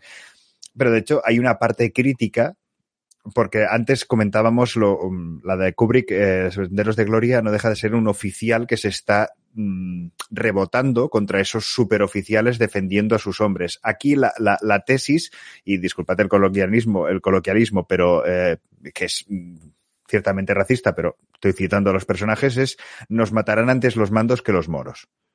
¿Vale? Su, su, planteamiento es, mm, esto es absolutamente, estamos aquí haciendo, eh, los altos mandos están preocupados de colgarse una medalla y nosotros estamos aquí viendo eh, y haciendo una serie de cosas que no tienen ningún sentido eh, y, a la par. Y hay otra cosa más que, que se ve en, en, la serie que es eh, la incompetencia de los mandos mata gente. Sí, sí, sí. Cómo los suboficiales intentan su, amortiguar la incompetencia de los oficiales. Correcto. O sea, los, la, la, incompetencia de los oficiales mata, mata civiles y mm. mata soldados eh, mm. de un bando y de otro, o sea, propios y, y no. Y al mismo tiempo, eh, sin ningún tipo de complejo, puedes intuir o incluso ver cómo se violan ciertos derechos humanos en iraquíes que están huyendo y que ellos saben que están yéndose a una zona que van a ser bombardeada y les dejan eh, a seguir avanzando porque les molesta, digamos, en su ruta. Es decir, eh, es, eh, es a la arrogancia de nosotros somos los buenos, eh, es un, bueno, a ver, esto es una guerra, ¿vale? Eh, por otra parte, sí que es verdad que aquí nos ponemos mucho en la mente a través de este, de este eh, reportero que está haciendo el papel de vehículo conductor, pero al mismo tiempo está retratando sin juzgar demasiado y un par de momentos en los que se posiciona, pero él intenta mantenerse en el, yo no hago un juicio precisamente para que no se me cierren y me sigan contando como son eh, en la realidad. Eh, intenta meterse o enseñarte la, la, mente del soldado de a pie que está eh, y el suboficial, ¿no? Es decir, es, esa, escena que decía Millán de mmm, voy a voy a intentar eh, tapar porque es mi trabajo, pero al mismo tiempo a la que se giran los soldados con otros suboficiales un el amor de Dios, o sea, otra como esta y no lo contamos. Bueno, pues eh, esta esta generación asesina que es, se, se, llama así la serie al final, ¿no? Generation Kill, eh, en, cierta manera deshumanizada, que tiene sus flaquezas y al mismo tiempo sus dudas sobre lo que está haciendo, es la que un poco intenta retratar eh, sin poner blancos y negros, ¿no? Digamos. Eh, es una serie bastante ágil, como decía, muy, muy coral, pero es una serie bastante ágil porque está muy bien medida. Es decir, mm, si esta serie te hubiera durado 14 capítulos, se te hubiera hecho eterna. Eh, no es un concepto de a fuego lento, pero sí que es verdad que no vayáis esperando grandes, aunque mm, la puesta en escena es grandilocuente y sin cortarse en, recursos ni presupuesto, no es una serie bélica per se. Es decir, no está pretendiendo enseñarte combates. Evidentemente, no puedo decir que no los haya, pero el, el, el, kit de la serie no es precisamente, eh, o el evento central de la serie no es precisamente eh, convertirnos en, en, en, una producción de, de, combate. Pues muy bien. Eh, Dejo ahí un guiño para quienes animen a ver la serie, que es, eh, recordad que Amazon te puede salvar la vida. vale, sí. Eh, para los que les interese, también hay un libro que, es del que, orige, del que se originaría la, la, la serie. Eh, el libro tiene el mismo título y es de Van Wright. También es interesante. La serie la podéis encontrar en HBO más. Max y, bueno, pues también eh, estamos repasando ya varios conflictos del, del siglo XX, tenemos aquí también un poquito de, de guerra de Irak y vamos a volver también a la Primera Guerra Mundial para ponerle un poquito de, humor al programa porque estáis sí sí por favor Andrés tienes que ahí que muy serios y muy muy intensos con el tema bélico. Tienes que ser Andrés y rescatarnos. Eh, os voy a traer una de, mis series cómicas favoritas de, la BBC de humor inglés 100% eh, como es eh, Blackadder, la víbora negra, en Cataluña conocida como la Excurso Negra, esta magnífica serie eh, que está ambientada en diferentes periodos históricos de, la Gran Bretaña, eh, creada por Richard Curtis y Rowan Atkinson, que a su vez interpreta a este, esta víbora negra, este Blackadder, desde la Edad Media hasta después la época isabelina, hasta después la, la, la época del periodo de la regencia hasta esta cuarta temporada y última de, de La Víbora Negra, que es Blackadder Goes Forth, que es, eh, explica un poquito, pues cómo esta, esta saga de, de los Blackadder, esta saga de, de, de, serie, de seres sin escrúpulos a la sombra del poder, eh, una familia eh, que a lo largo de, de, los siglos, pues bueno, ha estado ahí intentando escaquearse y sacar beneficio de las personas poderosas ahí lo máximo, lo máximo posible. Y en este caso, eh, pues bueno, pues eh, directamente eh, el Edmund Blackadder eh, está convertido en capitán y eh, lo encontramos en las trincheras, en las trincheras de la, de la Primera Guerra Mundial y haciendo lo que mejor sabe hacer, que es intentar escaquearse. Entonces, a lo largo de, de esta serie, eh, de esta temporada 4 de, de, La Víbora Negra, pues vamos a ver ahí en 1917, eh, pues cómo pues eh, tanto Blackadder, Edmund Blackadder como, como su fiel Baldric como, como el teniente George, que también es un personaje recurrente de la temporada anterior, interpretada por Hugh Laurie, pues bueno, van intentando básicamente no ir a combatir.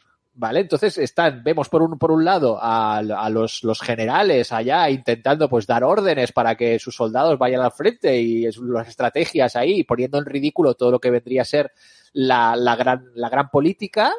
Y luego vemos ahí, pues, como desde las trincheras, pues los soldados, encabezados por este capitán eh, Blackadder, eh, pues intentan básicamente evitar a toda costa ir a combatir, porque saben que van a morir. En el momento que vayan ahí, ahí, pues no tienen ninguna, ninguna posibilidad. Y bueno, yo la verdad es que eh, básicamente los referentes estéticos de la Primera Guerra Mundial los tengo de esta serie. Al final, yo me imagino, la, cuando pienso en la Primera Guerra Mundial, yo me imagino a, a la excurso negra ahí en, entre las trincheras y es la imagen que tengo, es mi, mi referente absoluto. Como en las temporadas anteriores, por esta serie, que es una serie con un guion brillantísimo, milimétrico, con una cantidad de chistes por minuto alucinante y con una interpretación, pues eso, eh, milimétrica. Ya sabéis que Rowan Atkinson es un actor eh, que tiene un dominio del ritmo de la comedia alucinante, tanto con los diálogos como los personajes mudos, como luego cuando hizo Mr. Bean, que ya directamente no hablaba, pero tiene un control tanto físico como de ritmo eh, alucinante. Es un gran teórico también de la, de la comedia, eh, Rowan Atkinson, y aquí se demuestra, eh, de hecho le dieron varios, varios premios por su interpretación como, como Edmund Blackadder en esta, de esta temporada, por ejemplo y son unos diálogos que son un toma y daca constante, una réplica y otra réplica y otra réplica, un chiste de chiste de chiste, eh, y bueno, eh, una cantidad de, chistes por minuto tremendo, y no sin ello, eh, sin perder las referencias a personajes históricos y el rigor histórico. Es una serie muy bien documentada que va a servir mucho para explicar lo que era el ambiente de la, la Primera Guerra Mundial desde, desde el frente británico eh, y bueno, está realmente muy bien. Y como en todas las temporadas de, La Víbora Negra, van a aparecer toda la, la crema innata de, de, lo que eran en aquel, en aquel momento eh, la mejor generación de cómicos de, de, la época, empezando por, por el propio Hugh Laurie que mencionaba, eh, eh, también su, su, compañero cómico Stephen Fry, que hace de General Melchet, que ya también lo habíamos visto en otras, en otras temporadas de La Víbora Negra, y pasan por ahí Rick Mayall y Adrian Edmondson, por ejemplo, que los recordaréis de, de Young Ones, de Aljobas en, en Cataluña, que también hacen ahí sus papelitos, como en las temporadas anteriores y luego pues los personajes recurrentes que hemos ido viendo en otras encarnaciones desde la Edad Media. Así que es una serie absolutamente genial que no pierde en absoluto con el tiempo. Se puede ver ahora como si lo acabaran de hacer. Es impecable y, tiene un ritmo alucinante. Eh, vaya, es hilarante, absolutamente terrible eh, el ritmo que tiene y encima reflejando un conflicto bélico de una forma muy, muy, muy cruda también, porque el final eh, es de lagrimita. Hay que decir que dentro de lo que es eh, La Víbora Negra, el final de esta cuarta temporada es eh, épico, triste y haciendo un poco de spoilers, eh, dicen, bueno, a lo mejor antes de que lleguemos a esta batalla eh, se declara la paz y entonces lo tenemos que combatir. Y entonces dicen la fecha y ves que todavía quedan dos años más de guerra y dices, bueno, pues vais a pringar aquí como, como campeones. Así que está muy bien. Realmente esa gran escena final de Blackadder Goes Forth, una serie muy recomendable. Eh, no es fácil de conseguir porque la BBC no está en plataformas, pero bueno, se puede, se puede conseguir de todas maneras. Yo tengo, por ejemplo, los, los DVDs eh, recopilatorios en una caja magnífica eh, y fantástica. Yo, Andrés, si me permites, tengo que decir que esta serie tiene la que quizás sea la frase que más carcajadas me ha arrancado en una serie o en una película. Y es, creo que además es en la cuarta temporada, que es cuando, cuando Edmund le dice a Baldrick el, bien, como recompensa tienes derecho a unas vacaciones cortas. ¿Qué? ¿Te han gustado? Pues venga a trabajar. O sea, lo encontré sencillamente brillante. Buenísimo. Es como, como todas las réplicas. Discrepo, Pablo. Eh, tiene un segundo de duda entre citarle, darle las vacaciones y decirle si se, que se han acabado. el segundo de vacaciones. Sí, sí. Eh, recuperable 100% las cuatro temporadas y los especiales de La Víbora Negra. Y con esta recomendación, si os parece, vamos ya a cambiar de tercio y vamos a ver un poquito de género bélico en los juegos de rol.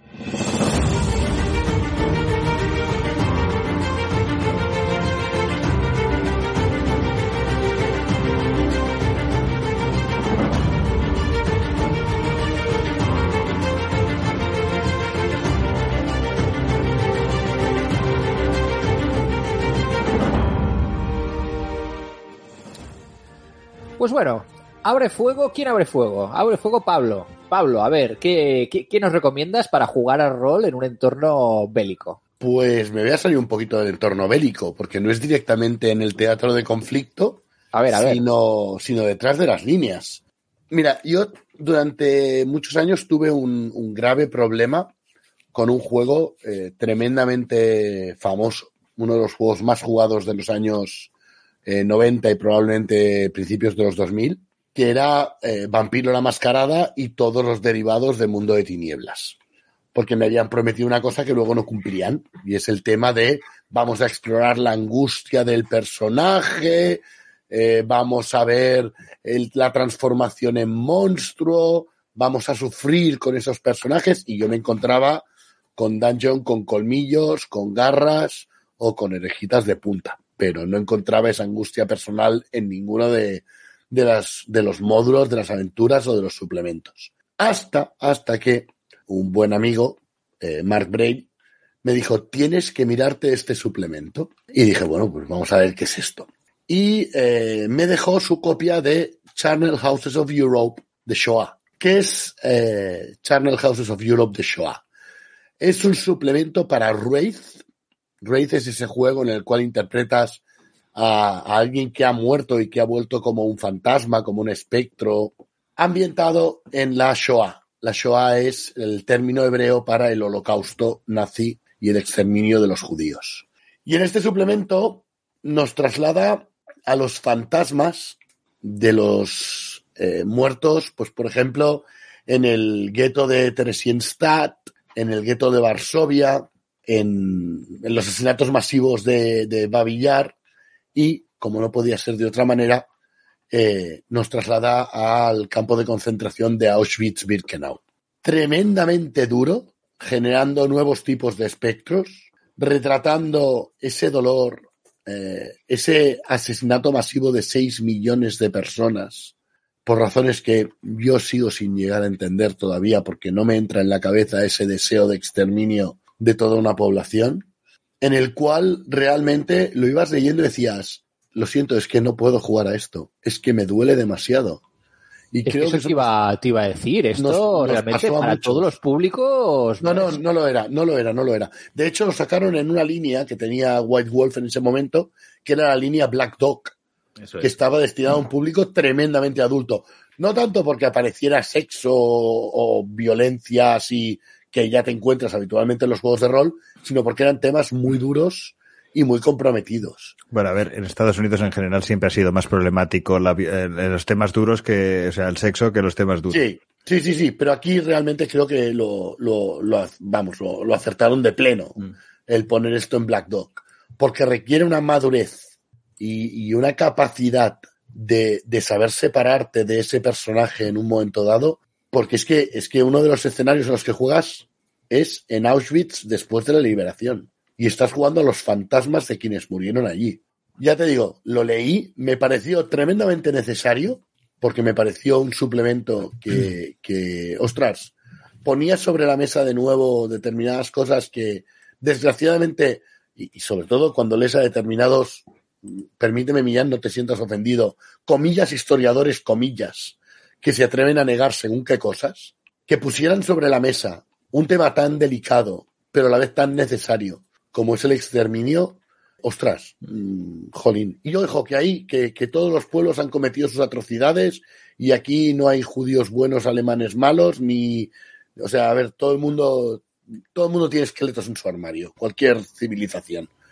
Pero, pero realmente eh, este suplemento me hizo investigar más sobre lo que fue la Shoah, sobre lo que fue el holocausto que quizás pues me había quedado con ese, ay pobrecitos, fíjate qué malos eran los, los alemanes y, qué buenos los judíos, o, ver esa, bueno, pues sí, es algo que es la historia, pero leer eh, sobre el cómo interpretar eh, esa, ese dolor, sobre cómo ponerte en la piel de, de esos personajes, ostras, a través de un fantasma, es decir, y además teniendo en cuenta que el sistema de juego en Wraith incorpora una cosa que se llama la sombra. Y es que mientras tú interpretas a, tu, a ese fantasma, a ese espectro, alguien lleva a tu sombra, que es alguien que va intentando llevarte al abismo, llevarte al olvido, eh, destrozarte, y es otro de los jugadores.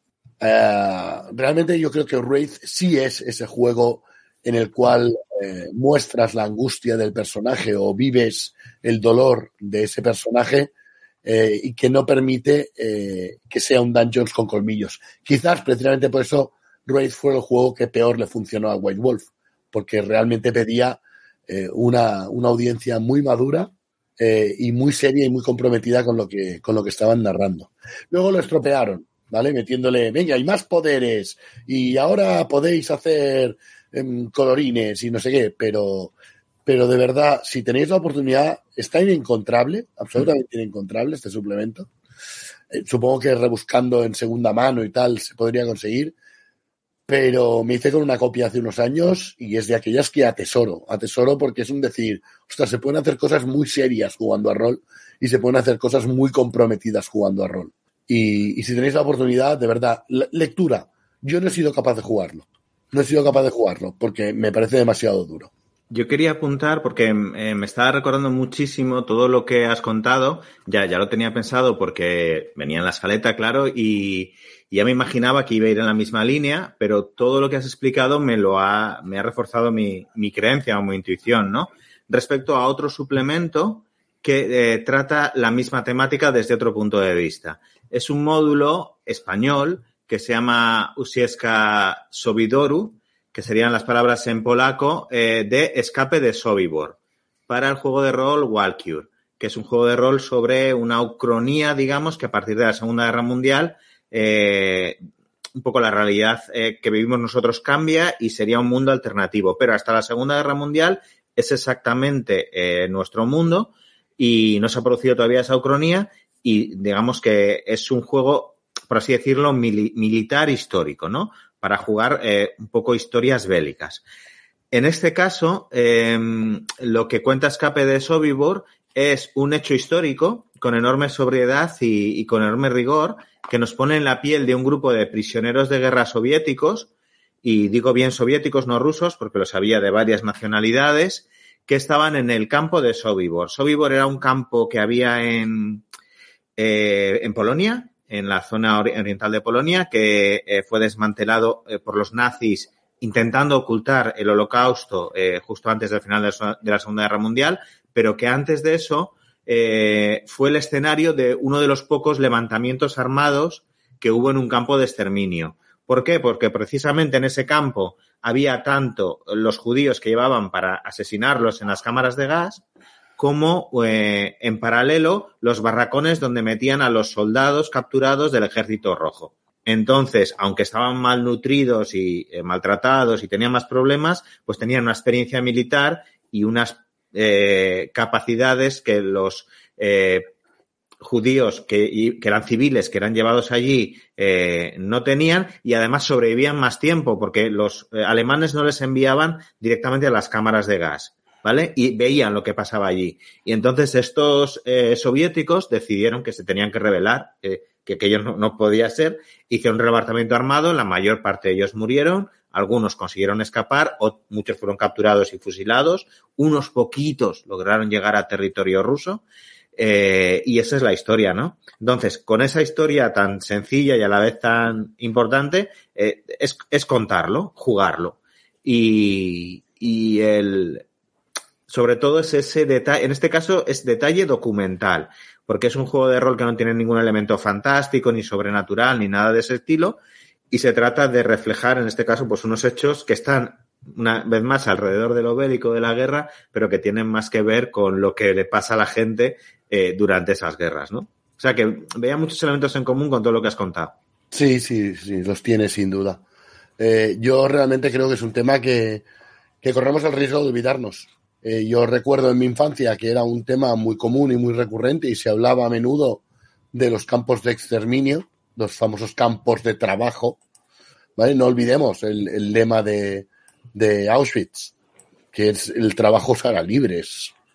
Eh, casi era irónico, ¿no? O sea, y hoy en día no, no oigo que haya esa presencia. De hecho, casi parece que, bueno, no interesa, vamos a, vamos a olvidarnos de esa etapa. No nos olvidemos, no nos olvidemos. Pues los juegos de rol también sirven para eso, para, para recordar y para, para poner un poquito ahí de, de, al, al, alcance de, de, de las personas y de la, pues, todo tipo de ambientaciones basados en hechos reales o no, como en este caso estas dos propuestas que, nos traéis, muy duras y muy necesarias. No sé si para jugarlas, como decías, Pablo, pero como mínimo para leerlas me parece súper, súper interesante. La que sí que yo creo que es jugable y de hecho es quizás una de las campañas más jugadas nacionales de, de la llamada de Chulú es eh, La bestia eh, no debe nacer ya sabéis, la campaña eh, escrita por, por Ricardo Ibáñez, amigo del programa, y una de las campañas pues más memorables quizás que y, muy, conocidas para aquellas personas que, que, que jugábamos a rol en los años finales de los años 80 y principios de los 90. Eh, publicada originalmente en la revista Líder y que se convirtió como una especie de, campaña mitiquísima. Todo el mundo hablaba, wow, la bestia no deben hacer, vaya el, super campañón y tal. Entonces, por suerte, eh, bueno, ha pasado ya unos cuantos años y ahora, por suerte, podemos, eh, la tenemos a nuestra disposición de nuevo en una edición eh, actualizada, ampliada y, mejorada y preciosa, eh, publicada por la editorial Shadowlands. Y que Ricard, pues bueno, eh, ha adaptado la partida a la campaña a, la edición, a la séptima edición de, de la llamada de Chulú. Y bueno, ha añadido un poquito de contenidos extra y aparte, eh, pues eh, visualmente las ilustraciones son preciosas y es una cosa fantástica. Es un volumen que yo creo que es de esos imprescindibles para cualquier persona que le guste el juego de rol de la llamada de Chulú. Es un básico absoluto, vaya, eh, es un clásico de, nuestro país. Eh, y ya sabéis, para quienes no conocen esta campaña, pues bueno, eh, tiene mucho, viene muy, muy al pelo para este programa porque precisamente está protagonizada, la, los personajes jugadores son eh, miembros de un mismo batallón que combate en la Primera Guerra Mundial, un batallón americano, y de repente la, la campaña empieza, eh, pues que se despiertan los personajes en un hospital militar en, en París, han, han, perdido la memoria, no saben qué ha pasado durante, durante los combates de la, de la guerra, están heridos y todos tienen en común que tienen un extraño tatuaje en el, en el hombro derecho. Y bueno, pues eh, vuelven a casa, eh, heridos o no, eh, de, la batalla. Y bueno, la, partida explica las consecuencias de pues aquello que pasó en el campo de batalla de la Primera Guerra Mundial y que tienen en común estos, estos personajes. ¿Vale? Y vamos a ir descubriendo qué es lo que pasó, qué grandes misterios, qué grandes horrores se produjeron en el escenario de la Primera Guerra Mundial. Eh, y luego mezclándolo evidentemente pues con los horrores incognoscibles y los dioses primigenios propios del universo de Lovecraft y los mitos de, de Chulú. Me parece una, una campaña que yo tengo un, un, recuerdo muy, muy bonito también porque lo jugué en la, en la adolescencia, claro, entonces todo como que se magnifica y todo es wow, vaya, vaya flipada, era, era realmente un principio así media res que impactaba muchísimo y ahí con unas pesadillas y tal, unas imágenes muy, muy impactantes para, para un juego de, de horror de la, de la época. Y yo creo que es de esas cosas, de esas campañas que, mira, tienen un planteamiento muy original y que, pues bueno, eh, que eh, realmente se puede jugar con personas que no lo hayan jugado y no ha perdido la, la, la, la frescura. Pablo, ¿qué ibas a comentar? Yo tengo, tengo una pregunta, Andrés. Eh, ¿Has leído la, la, edición de Shadowlands? Es que yo no la he leído. Y eso hacerte no? una pregunta. Yo sí. Vale, no, mi pregunta es, mi pregunta es, yo tengo todavía cortados de la página de líder con mucho cuidado todas las páginas de los módulos originales. ¿Han cambiado el final de la campaña? Porque es la campaña con más TPKs de la historia. O sea, el final de esa campaña, y no lo voy a decir porque como está en la edición de Shadowlands, hay mucha gente que la puede jugar, que recomiendo jugarla porque me parece una campaña excelente. La gente habla de que si las máscaras de Nyarlathotep, que si no sé qué, y se olvidan de esta campaña que es un campañón, o sea, digno de ser jugado. Pero el final, si no ha cambiado Ricard el final, yo te juro que la he, la he dirigido varias veces y siempre ha acabado en TPK. TPK, aclaro, para los que no sean roleros. Total Party Kill, todos muertos. A ver, esto, a ver, os recuerdo que yo ar arbitré, o sea, durante años en, en las ayudar jugando había varias partidas de rol y a mí me daban el título de ser el máster más mortífero de las jornadas. ¿Vale? También es verdad que era el único que arbitraba entre tres y cuatro partidas en lugar de una y dos y era el único que arbitraba turno en esos momentos. ¿Vale? Eh, estamos hablando. En Tulu tampoco de, es tan raro. A ver, estamos hablando de 2003-2004, ¿eh? Sí, sí, pero que en, en, Tulu tampoco es tan raro. Eh, en cualquier caso, eh, sí lo ha cambiado. Vale. Es más mortífero, diría ahora. Jolín. Eh, han añadido una parte de contexto, o sea, la edición es muy chula, o sea, de la revista líder a esto hay un abismo a nivel gráfico. Yo de lo que más tengo recuerdo es de que había un momento que quedabas, te quedabas con una cara de tonto. Ahí, ahí, ahí, ahí. Te mataban, pero además te quedabas con la cara de tonto. Vale, pues ahora. Pero, pero ¿por qué? Ahora puedo deciros lo siguiente, ahora hay tres de esos momentos. Eh, el diseño gráfico es espectacular, eh, han añadido una parte de contexto y demás y tal. A mí, sinceramente, eh, es un... Mm, ¿Tenéis un buen recuerdo de esa, de esa campaña? Estáis yendo de cabeza a buscarla. Pues, pues, bravo Ricard por las mejoras, bravo Shadowlands por traerla y haber hecho esta, este trabajo. Yo quería apuntar muy rápidamente que en este binomio de Primera Guerra Mundial más la llamada de Tulu eh, ha habido bastantes, bastantes módulos, bastantes aventuras eh, oficiales en inglés y otro tipo que, y otros materiales que lo han tratado. Y me quedaría con dos, con un módulo de Chaosium que se llama No Man's Land, que aquí lo tradujo la factoría como tierra de nadie, eh, en este mundo de las trincheras y de los horrores de la guerra, pues sumados a los horrores cósmicos. Y precisamente con ese, ese mismo McGuffin o leitmotiv, hay un videojuego de estrategia por turnos que se llama The Wasted Land, que está para Android, eh, para los dispositivos de Apple también, si no me equivoco, y en Steam, me parece que lo acabaron sacando también, que es un juego bastante sencillo, pues eso, de, de batallas, de combate por turnos, pero también tiene cordura y, y, te vas volviendo loco y eso le da un punto más entre soldados de la Primera Guerra Mundial y horrores de los mitos de Tulu.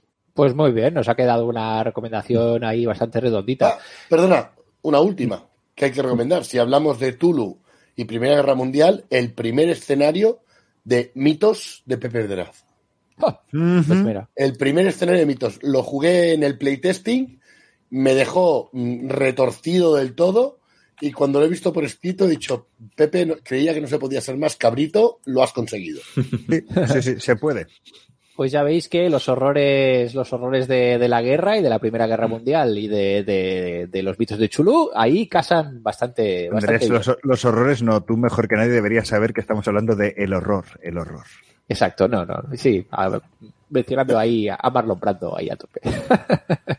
bueno, a ver, Millán, me sabría mal que hiciésemos un programa bélico que no comentases algo de Savage Wars.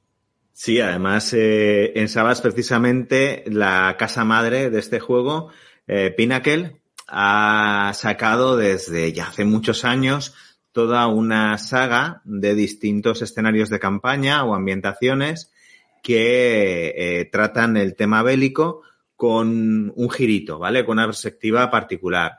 Lo que hacen en, en cada caso, cada uno de estos escenarios de campaña o ambientaciones, es coger un conflicto bélica, bélico o, o un periodo de, de, muchos conflictos bélicos y juntarlo con elementos de horror sobrenatural y en concreto de eh, monstruos, criaturas eh, aterradoras que surgen de los campos de batalla de la humanidad y además también le meten pues un filtro muy muy potente y muy obvio de aventura pulp, ¿vale? Aquí estamos hablando de que lo importante es la acción, lo importante son los héroes que se enfrentan al mal y contar eh, eso, historias muy dinámicas, de mucha acción, con mucho combate, con mucha batalla, persecuciones y demás.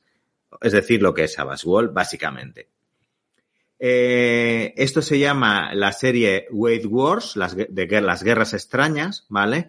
Y comparte con eh, otro escenario clásico de Pinnacle, que es Deadlands, esa idea de que el, el, sufrimiento, el odio, el miedo, en general los sentimientos negativos que genera la humanidad, eh, crean y fortalecen a los monstruos y les otorgan eh, poderes sobrenaturales o a, personas que eran humanas pero que van a dejar de serlo y convertirse en monstruos o directamente crean monstruos eh, a partir de, de, esos sentimientos encarnados ¿no? de, los seres humanos. Ese, es el, un poco el leitmotiv de que de Deadlands y funciona exactamente igual en la serie de, de Wave Wars. En, a ver, haciendo un poquito de historia, la primera ambientación que, sacaron de, en esta línea se llamaba World War II, o sea, la Segunda Guerra Extraña, que era sobre la Segunda Guerra Mundial. Eh, y eh, por, así como curiosidad, diré que la primera, primera edición que tuvo fue para el sistema de 20, es decir, el reglamento que utilizaba la tercera edición de Dungeons and Dragons. Esto fue eh, pues al filo de los 2000, en el año 2000 o 2001, que fue cuando estaba en su máximo apogeo lo que se llamó la burbuja del D20, que significaba que un montón de, de, empresas y de mm, autores independientes también se lanzaron a publicar eh, juegos y ambientaciones con este sistema, con el D20, para intentar un poco eh, surfear esa ola de éxito de Dungeons and Dragons, eh, pero que mm, eso creó una burbuja en el mercado que acabó explotando, como pasa con todas las de burbujas o desinflándose de manera súbita, de manera que eh, cogió a muchas empresas con el pie cambiado y, y casi se arruinan o, o, otras desaparecieron. Eso fue lo que le pasó a Pinnacle, que estuvo a puntito de, de quebrar, pero eh, una vez más Savas Wall llegó al rescate. Y, Salvador, eh, Savas Wall.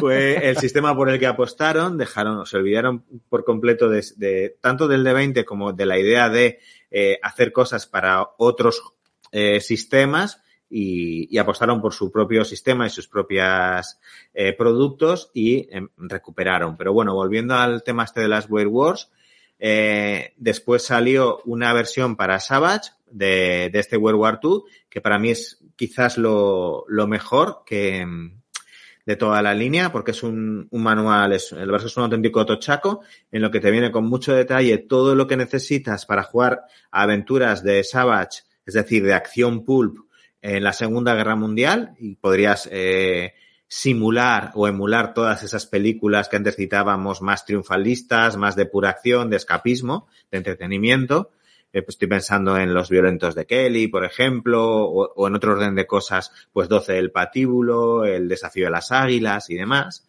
Eh, todo eso lo tienes y además tienes todos los elementos sobrenaturales, ¿no? Que, que forman parte de la ambientación. Después de eso, eh, haciendo así un repaso rápido, vino el World War Store of Duty, que está ambientado en la guerra de Vietnam y quizás sea más, el más flojito de todos estos. Es un único libro, un producto de 2004 y luego no ha tenido mucha, mucha más eh, seguimiento por parte editorial, apenas tiene aventuras ni otros suplementos. Y ya bastante tiempo después, en el 17, en 2017, apareció el World Wars 1, que transcurre en las trincheras de la Gran Guerra, ¿eh? en ese conflicto entre 1914 y 1918 en el cual, pues, Europa se, como sabéis, se sumió en el caos y la, y la destrucción. Este sí que está realmente bien, además de los suplementos centrales, que son un libro para el máster y otro para los jugadores, ha tenido bastante soporte por parte de la editorial, hay varias campañas, mini campañas, muchos one shots, muchas aventuras de una hoja, y bueno, es un, al final es un escenario, un poco lo que comentábamos cuando hablábamos de los escenarios de la llamada de Tulu, ¿no? Que no ha sido tan trillado ni tan aprovechado en, el mundo de los juegos en general y de, los juegos de rol en particular. Este de la, de la Primera Guerra Mundial, con lo cual tanto el, la persona que hace de máster como los jugadores y jugadoras pueden encontrar pues cosas de, de, historia o conceptos, ideas que no, que no conocían que se pueden narrar o se pueden interpretar eh, en este juego. Aunque al final es Savage Wall. La mayor parte de las historias, no nos engañemos, pues eh, serán historias de alto altanaje, de más grandes que la vida misma y con grandes héroes y grandes villanos, ¿no? Y con mucha acción pulp. Y he dejado para el final el Weird Wars Rome o Roma, que es un poquito distinto de las anteriores, eh, en primer lugar porque transcurre en la antigüedad, ¿vale? En la antigüedad clásica, no en la, en la era contemporánea y en segundo lugar porque no trata de un conflicto bélico concreto, sino que eh, es un poco desde la perspectiva desde los ejércitos conquistadores romanos, ¿no? Y como esas guerras de conquista, el Imperio Romano en la antigüedad también generaban el, el tipo de cosas de eh, esos sentimientos negativos, el miedo, el odio, la agresividad y demás que crean monstruos, ¿no? En, en los campos de batalla. Y eso es el Savage Walls Wade Wars. Pues muy bien, una buena dosis ahí de Savage Wall en, en, vena no podía, no podía faltar. Es que tiene de todo, es que Savage Wall tiene de todo. ¿Qué quiere género bélico? Pues tiene, tiene. Sí. Hombre, yo creo que Jane Austen eh, tendrías que meterle la, los zombies para que funcionara. tendrías que hacer eh, eh, como está. era Orgullo, Prejuicio y Zombies para Correcto. que funcionara con Savage. Sí, sí, sí. Solo sí, Orgullo y Prejuicio quizás no sería el, la mecánica con la temática, ¿no? Sí, no acabaría de, ligar. No lo veo ahí con dados explotando. No, no lo veo. Eh, hemos empezado el programa hablando de, de Wargames y de haciendo la coña de los Wargames y tal, pero bueno, todavía no hemos hablado de ningún juego de mesa bélico. Mark, es un momento de hacer tus 20 juegos, tus Wargames preferidos. Bueno, eso va a ser difícil, no, eh, he decidido, he estado pensando muchísimo rato que, que Wargames eh, poner, dejar de poner, solitarios, tal. Eh, siempre me han gustado muchísimo, es una de las cosas que mm, como, como juego sabes que estás, lo que estás representando.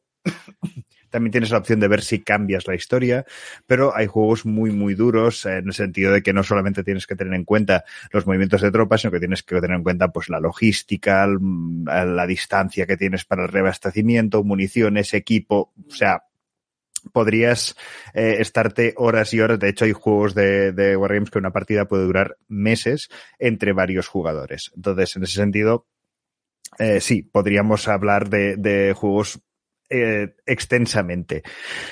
Pero he optado por hacer uno mucho más eh, sencillito, uno que es eh, Fast Furious Fan, un poco para sacarle una sonrisilla, digamos, a parte y tratar esa parte más de aventura de, de, la situación. Y es el Heroes of Normandy, que es un juego que está inspirado, es un juego que está inspirado en la Segunda Guerra Mundial. Pero en lugar de ser la Segunda Guerra Mundial real, está eh, la Segunda Guerra Mundial del cine bélico.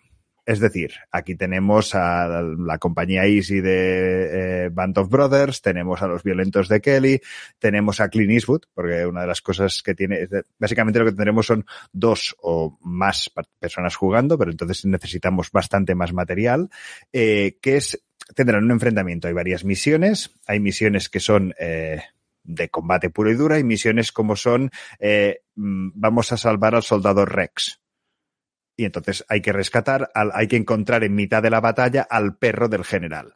Bueno, dicho así tal cual juega con muchos eh, guiños y muchas bromas en ese sentido.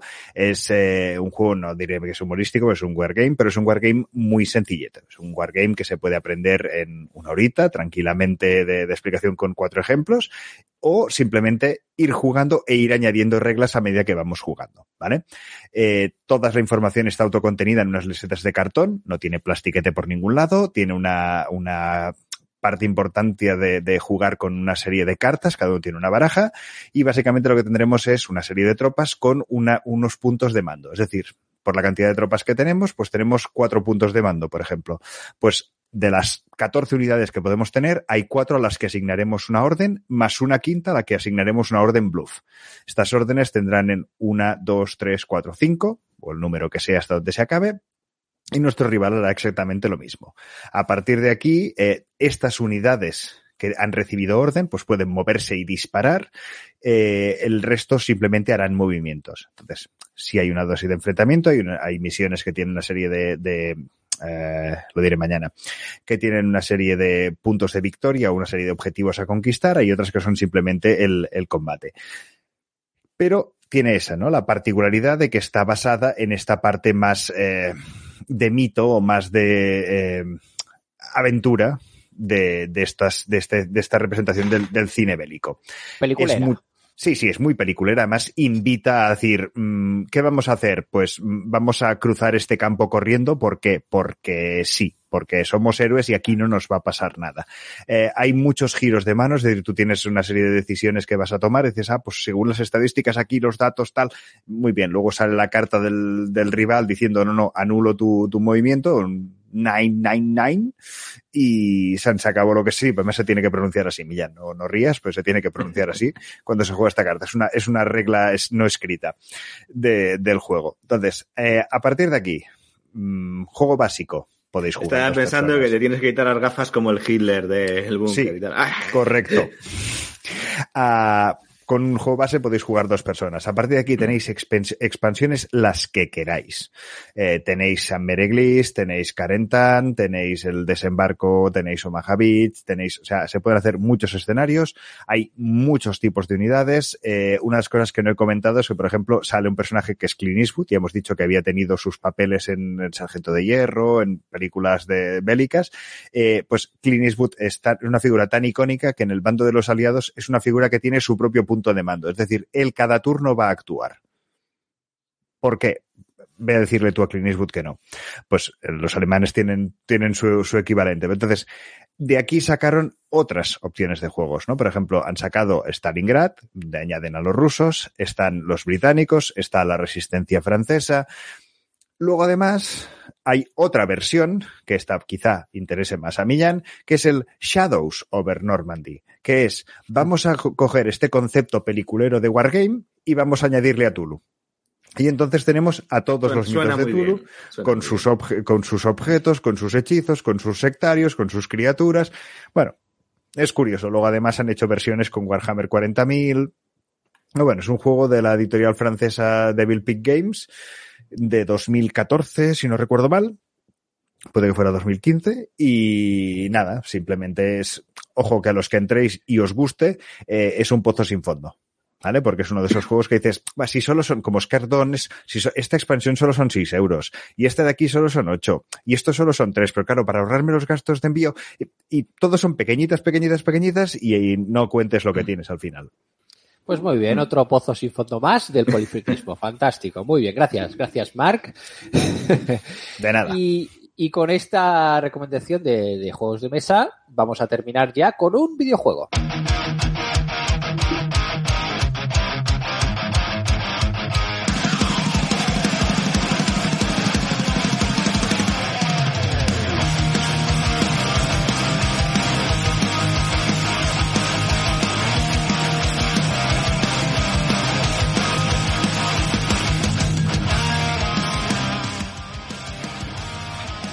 No son pocos los videojuegos ambientados en un entorno bélico y mucho, hay muchos videojuegos de tiros y de primera persona y de, combatir y tal. Yo creo que el que nos propones hoy tiene un punto de vista también un poquito distinto, ¿no, Pablo? Pues sí, yo la verdad me sabe mal, ¿eh? Porque hoy, o sea, empezando con Johnny cogió su fusil y continuando con Shoah. Sí, sí, está eh, de una alegría de la huerta, ¿eh? te, ha faltado, te ha faltado la tumba de las luciérnagas. Pues, tentado estuve de ponerla. Sí, estaba, estaba en, el primer, en la primera escaleta. la primera película que cogí para comentar fue La tumba de las luciérnagas. Luego vi que había mucho cine y muchas series y dije, bueno, va, pues no la hago. Pero vamos, que de verdad, cuando acabéis de escuchar el programa, si escucháis mi parte, el Tranquimacín es vuestro amigo. Porque, vamos a ver, vengo a hablar, hoy voy a hablaros de eh, This War of Mine, un videojuego de 2014 que hoy en día, en 2022, creo que sigue siendo tan actual como cuando se hizo. Es un videojuego de guerra, de supervivencia, desarrollado por Eleven Bit Studios, pero en el cual no llevamos a soldados, sino que llevamos a civiles. Civiles durante el sitio de Sarajevo. Y es que estamos llevando a la gente que estaba eh, sobreviviendo, encerrada en las casas, e intentando mm, salir vivos de aquella como fuera. Es un videojuego diferente, más orientado a la supervivencia, no es un videojuego de disparos, en el cual, pues durante el día no podemos salir de casa, porque tenemos a los francotiradores que están mm, disparando a todo lo que se mueva. Y entonces, durante ese periodo, lo que tendremos que hacer es con los personajes que controlamos, que ninguno tiene ni antecedentes militares, ni experiencia en supervivencia, ni nada que se le parezca, ir intentando apañar, utilizar los materiales que tengamos para crear herramientas, eh, mejorar el refugio, cocinar comida, curar a los heridos. Y luego, cuando llega la noche, podremos escoger a, a un superviviente y que salga a explorar las calles de Sarajevo en busca de materiales y de comida para seguir vivos un día más. ¿Qué pasa durante esa noche? Pues que nos vamos a encontrar, entre otras cosas, nos vamos a encontrar supervivientes, NPCs. Y ahí podemos decir si les ayudamos y somos buenos, pero claro, ¿Qué pasa cuando les ayudamos? Que perdemos recursos que necesitamos para sobrevivir nosotros. Y te enfrenta a los dilemas morales como soy buena persona y ayuda a esta gente o soy egoísta e intento sobrevivir yo. Consulto la radio para saber cómo están yendo las cosas, porque a lo mejor el saber cómo va a ser el clima por la noche me ayuda. Pero claro, eso me consume energía, que a la vez la puedo necesitar para calentar la casa, que Bosnia no es precisamente un clima tropical te está poniendo continuamente en, decisiones, en, tesituras eh, moralmente cuestionables que te obligan a, actuar bien sufriendo consecuencias o actuar de forma egoísta, de forma absolutamente negativa para con el resto de, la comunidad, pero a cambio facilitando tu supervivencia.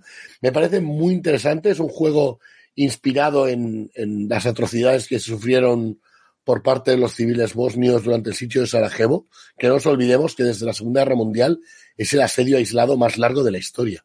Y la verdad es que tuvo una recepción absolutamente magnífica. Eh, las críticas todas pasaban de 8 sobre 10 y, y, es un juego que realmente lo recomiendo para ver otra óptica de la guerra. Es decir, está muy bien ver la guerra desde el punto de vista de los soldados, pero ¿qué pasa con la población civil que sufre esas consecuencias? Un juego devastador, pero, pero vamos, a mí me fascinó. Me encanta el hecho de que no sabes cuándo va a acabar la guerra. No tienes una serie de días y noches definidos, sino que de forma aleatoria en algún momento acaba el asedio, pero no sabes cuándo va a ser. Con lo cual no sabes cuánto tiempo necesitarás sobrevivir. Eso le genera más tensión al juego, ¿no? Realmente no, no quiero extenderme más, pero eh, está en Steam, Está en, en PS4, en, en, Nintendo Switch, en, eh, lo tienes hasta en, en iOS y en Android. Eh, recomendadísimo para jugarlo, de verdad. No os lo perdáis. Pues muy interesante este This World of Mine. Eh, tanto los videojuegos como los juegos de mesa, como los juegos de rol, las películas que, que hemos recomendado hoy, yo creo que eh, son una buena muestra de que de que hay que conocer este tipo de, de, géneros, el, género bélico, para esperemos que no tener que vivirlo en primera persona, desde luego, y que sirvan para recordar y para entender y para, para ir hacia adelante, más que ir hacia, hacia atrás y que no tengamos que experimentarlo en primera persona, cosa que no deseamos a nadie, en absoluto, en el mundo. No sé qué, cómo lo, cómo lo veis vosotros, pero al menos es, es mi, mi mm. forma de aproximarme al tema, al tema bélico. Al final es, eh, creo que todos estamos más o menos de acuerdo en esto. Claro que el componente antibelicista es, muy importante y, muchas veces muy inspirador, ¿no? Que encuentras en estas obras. Eh, también yo defiendo la parte de escapismo, o sea, se puede disfrutar de un wargame, se puede disfrutar de un juego de mesa sobre guerra sin ser un militarista. Eh, yo recuerdo el caso de, de un chico, un cliente de Norma Comics Pamplona, que hace 20 años, cuando todavía era delito la insumisión en España, él estaba en la cárcel de Pamplona y eh, tenía que ir a dormir allí porque él era insumiso y estaba condenado. Eh, si no recuerdo mal, se llama Apache. ¿eh? Si no, que me perdone si alguna vez escucha este programa. Y él em, iba a, a, la cárcel y se llevaba sus wargames para leerlos mientras para, para dormir y tal, para las instrucciones. Y los guardas le decían, pero ve, como si tú eres insumiso, ¿cómo vienes con un wargame eh, y tal? Y juego de guerra. Y a ver, es que yo sé que esto es un juego, ¿vale? Eso no significa que yo apruebe la guerra de verdad. Al contrario, si precisamente estoy aquí y tengo que venir a dormir en la cárcel, es por ser fiel a mis convicciones. Completamente de acuerdo. Me pues representa. una muy bonita manera también de, terminar este, este programa. Eh, pues si os parece, vamos a ir ya cerrando. Eh, recordándoos que Cero Cordura es un programa solidario con Ayudar Jugando, ya sabéis, eh, asociación de ayuda a la infancia a través de, del juego. Y que, y que nada, que siempre estamos ahí arrimando el hombro en favor de ayudar jugando. Os animamos a entrar en ayudarjugando.org y conocer todas las actividades de la asociación y que os hagáis socias y que os hagáis voluntarias o incluso que os apuntéis a nuestro Patreon, que ya sabéis que toda la pasta que reunimos a través del, del Patreon de Cero en Cordura eh, la donamos al final de año a, ayudar jugando. Y nada más, no me extiendo más, nos vamos a ir ya despidiendo, empezando por el señor de Libras de San Cugat, que vaya muy bien eh, la semana, Pablo. Muchas gracias y recordad que la única guerra que vale la pena es la de Gila. totalmente, totalmente de acuerdo. Millán, eh, no a la guerra y, que vaya muy bien todo. Parafraseando una de mis películas favoritas, eh, paz en la tierra a los hombres de buena voluntad. Y nuestro Wargamer por excelencia, eh, Mark Travé, que vaya muy bien. Un placer y no hay nada más que añadir después de lo que acaban de decir Pablo y Millán. Y quien nos habla, Andrés Padomino, se despide. Peace and love y, y no a la guerra. Hala, adiós, que vaya bien. Nos vemos en Cero Cordura.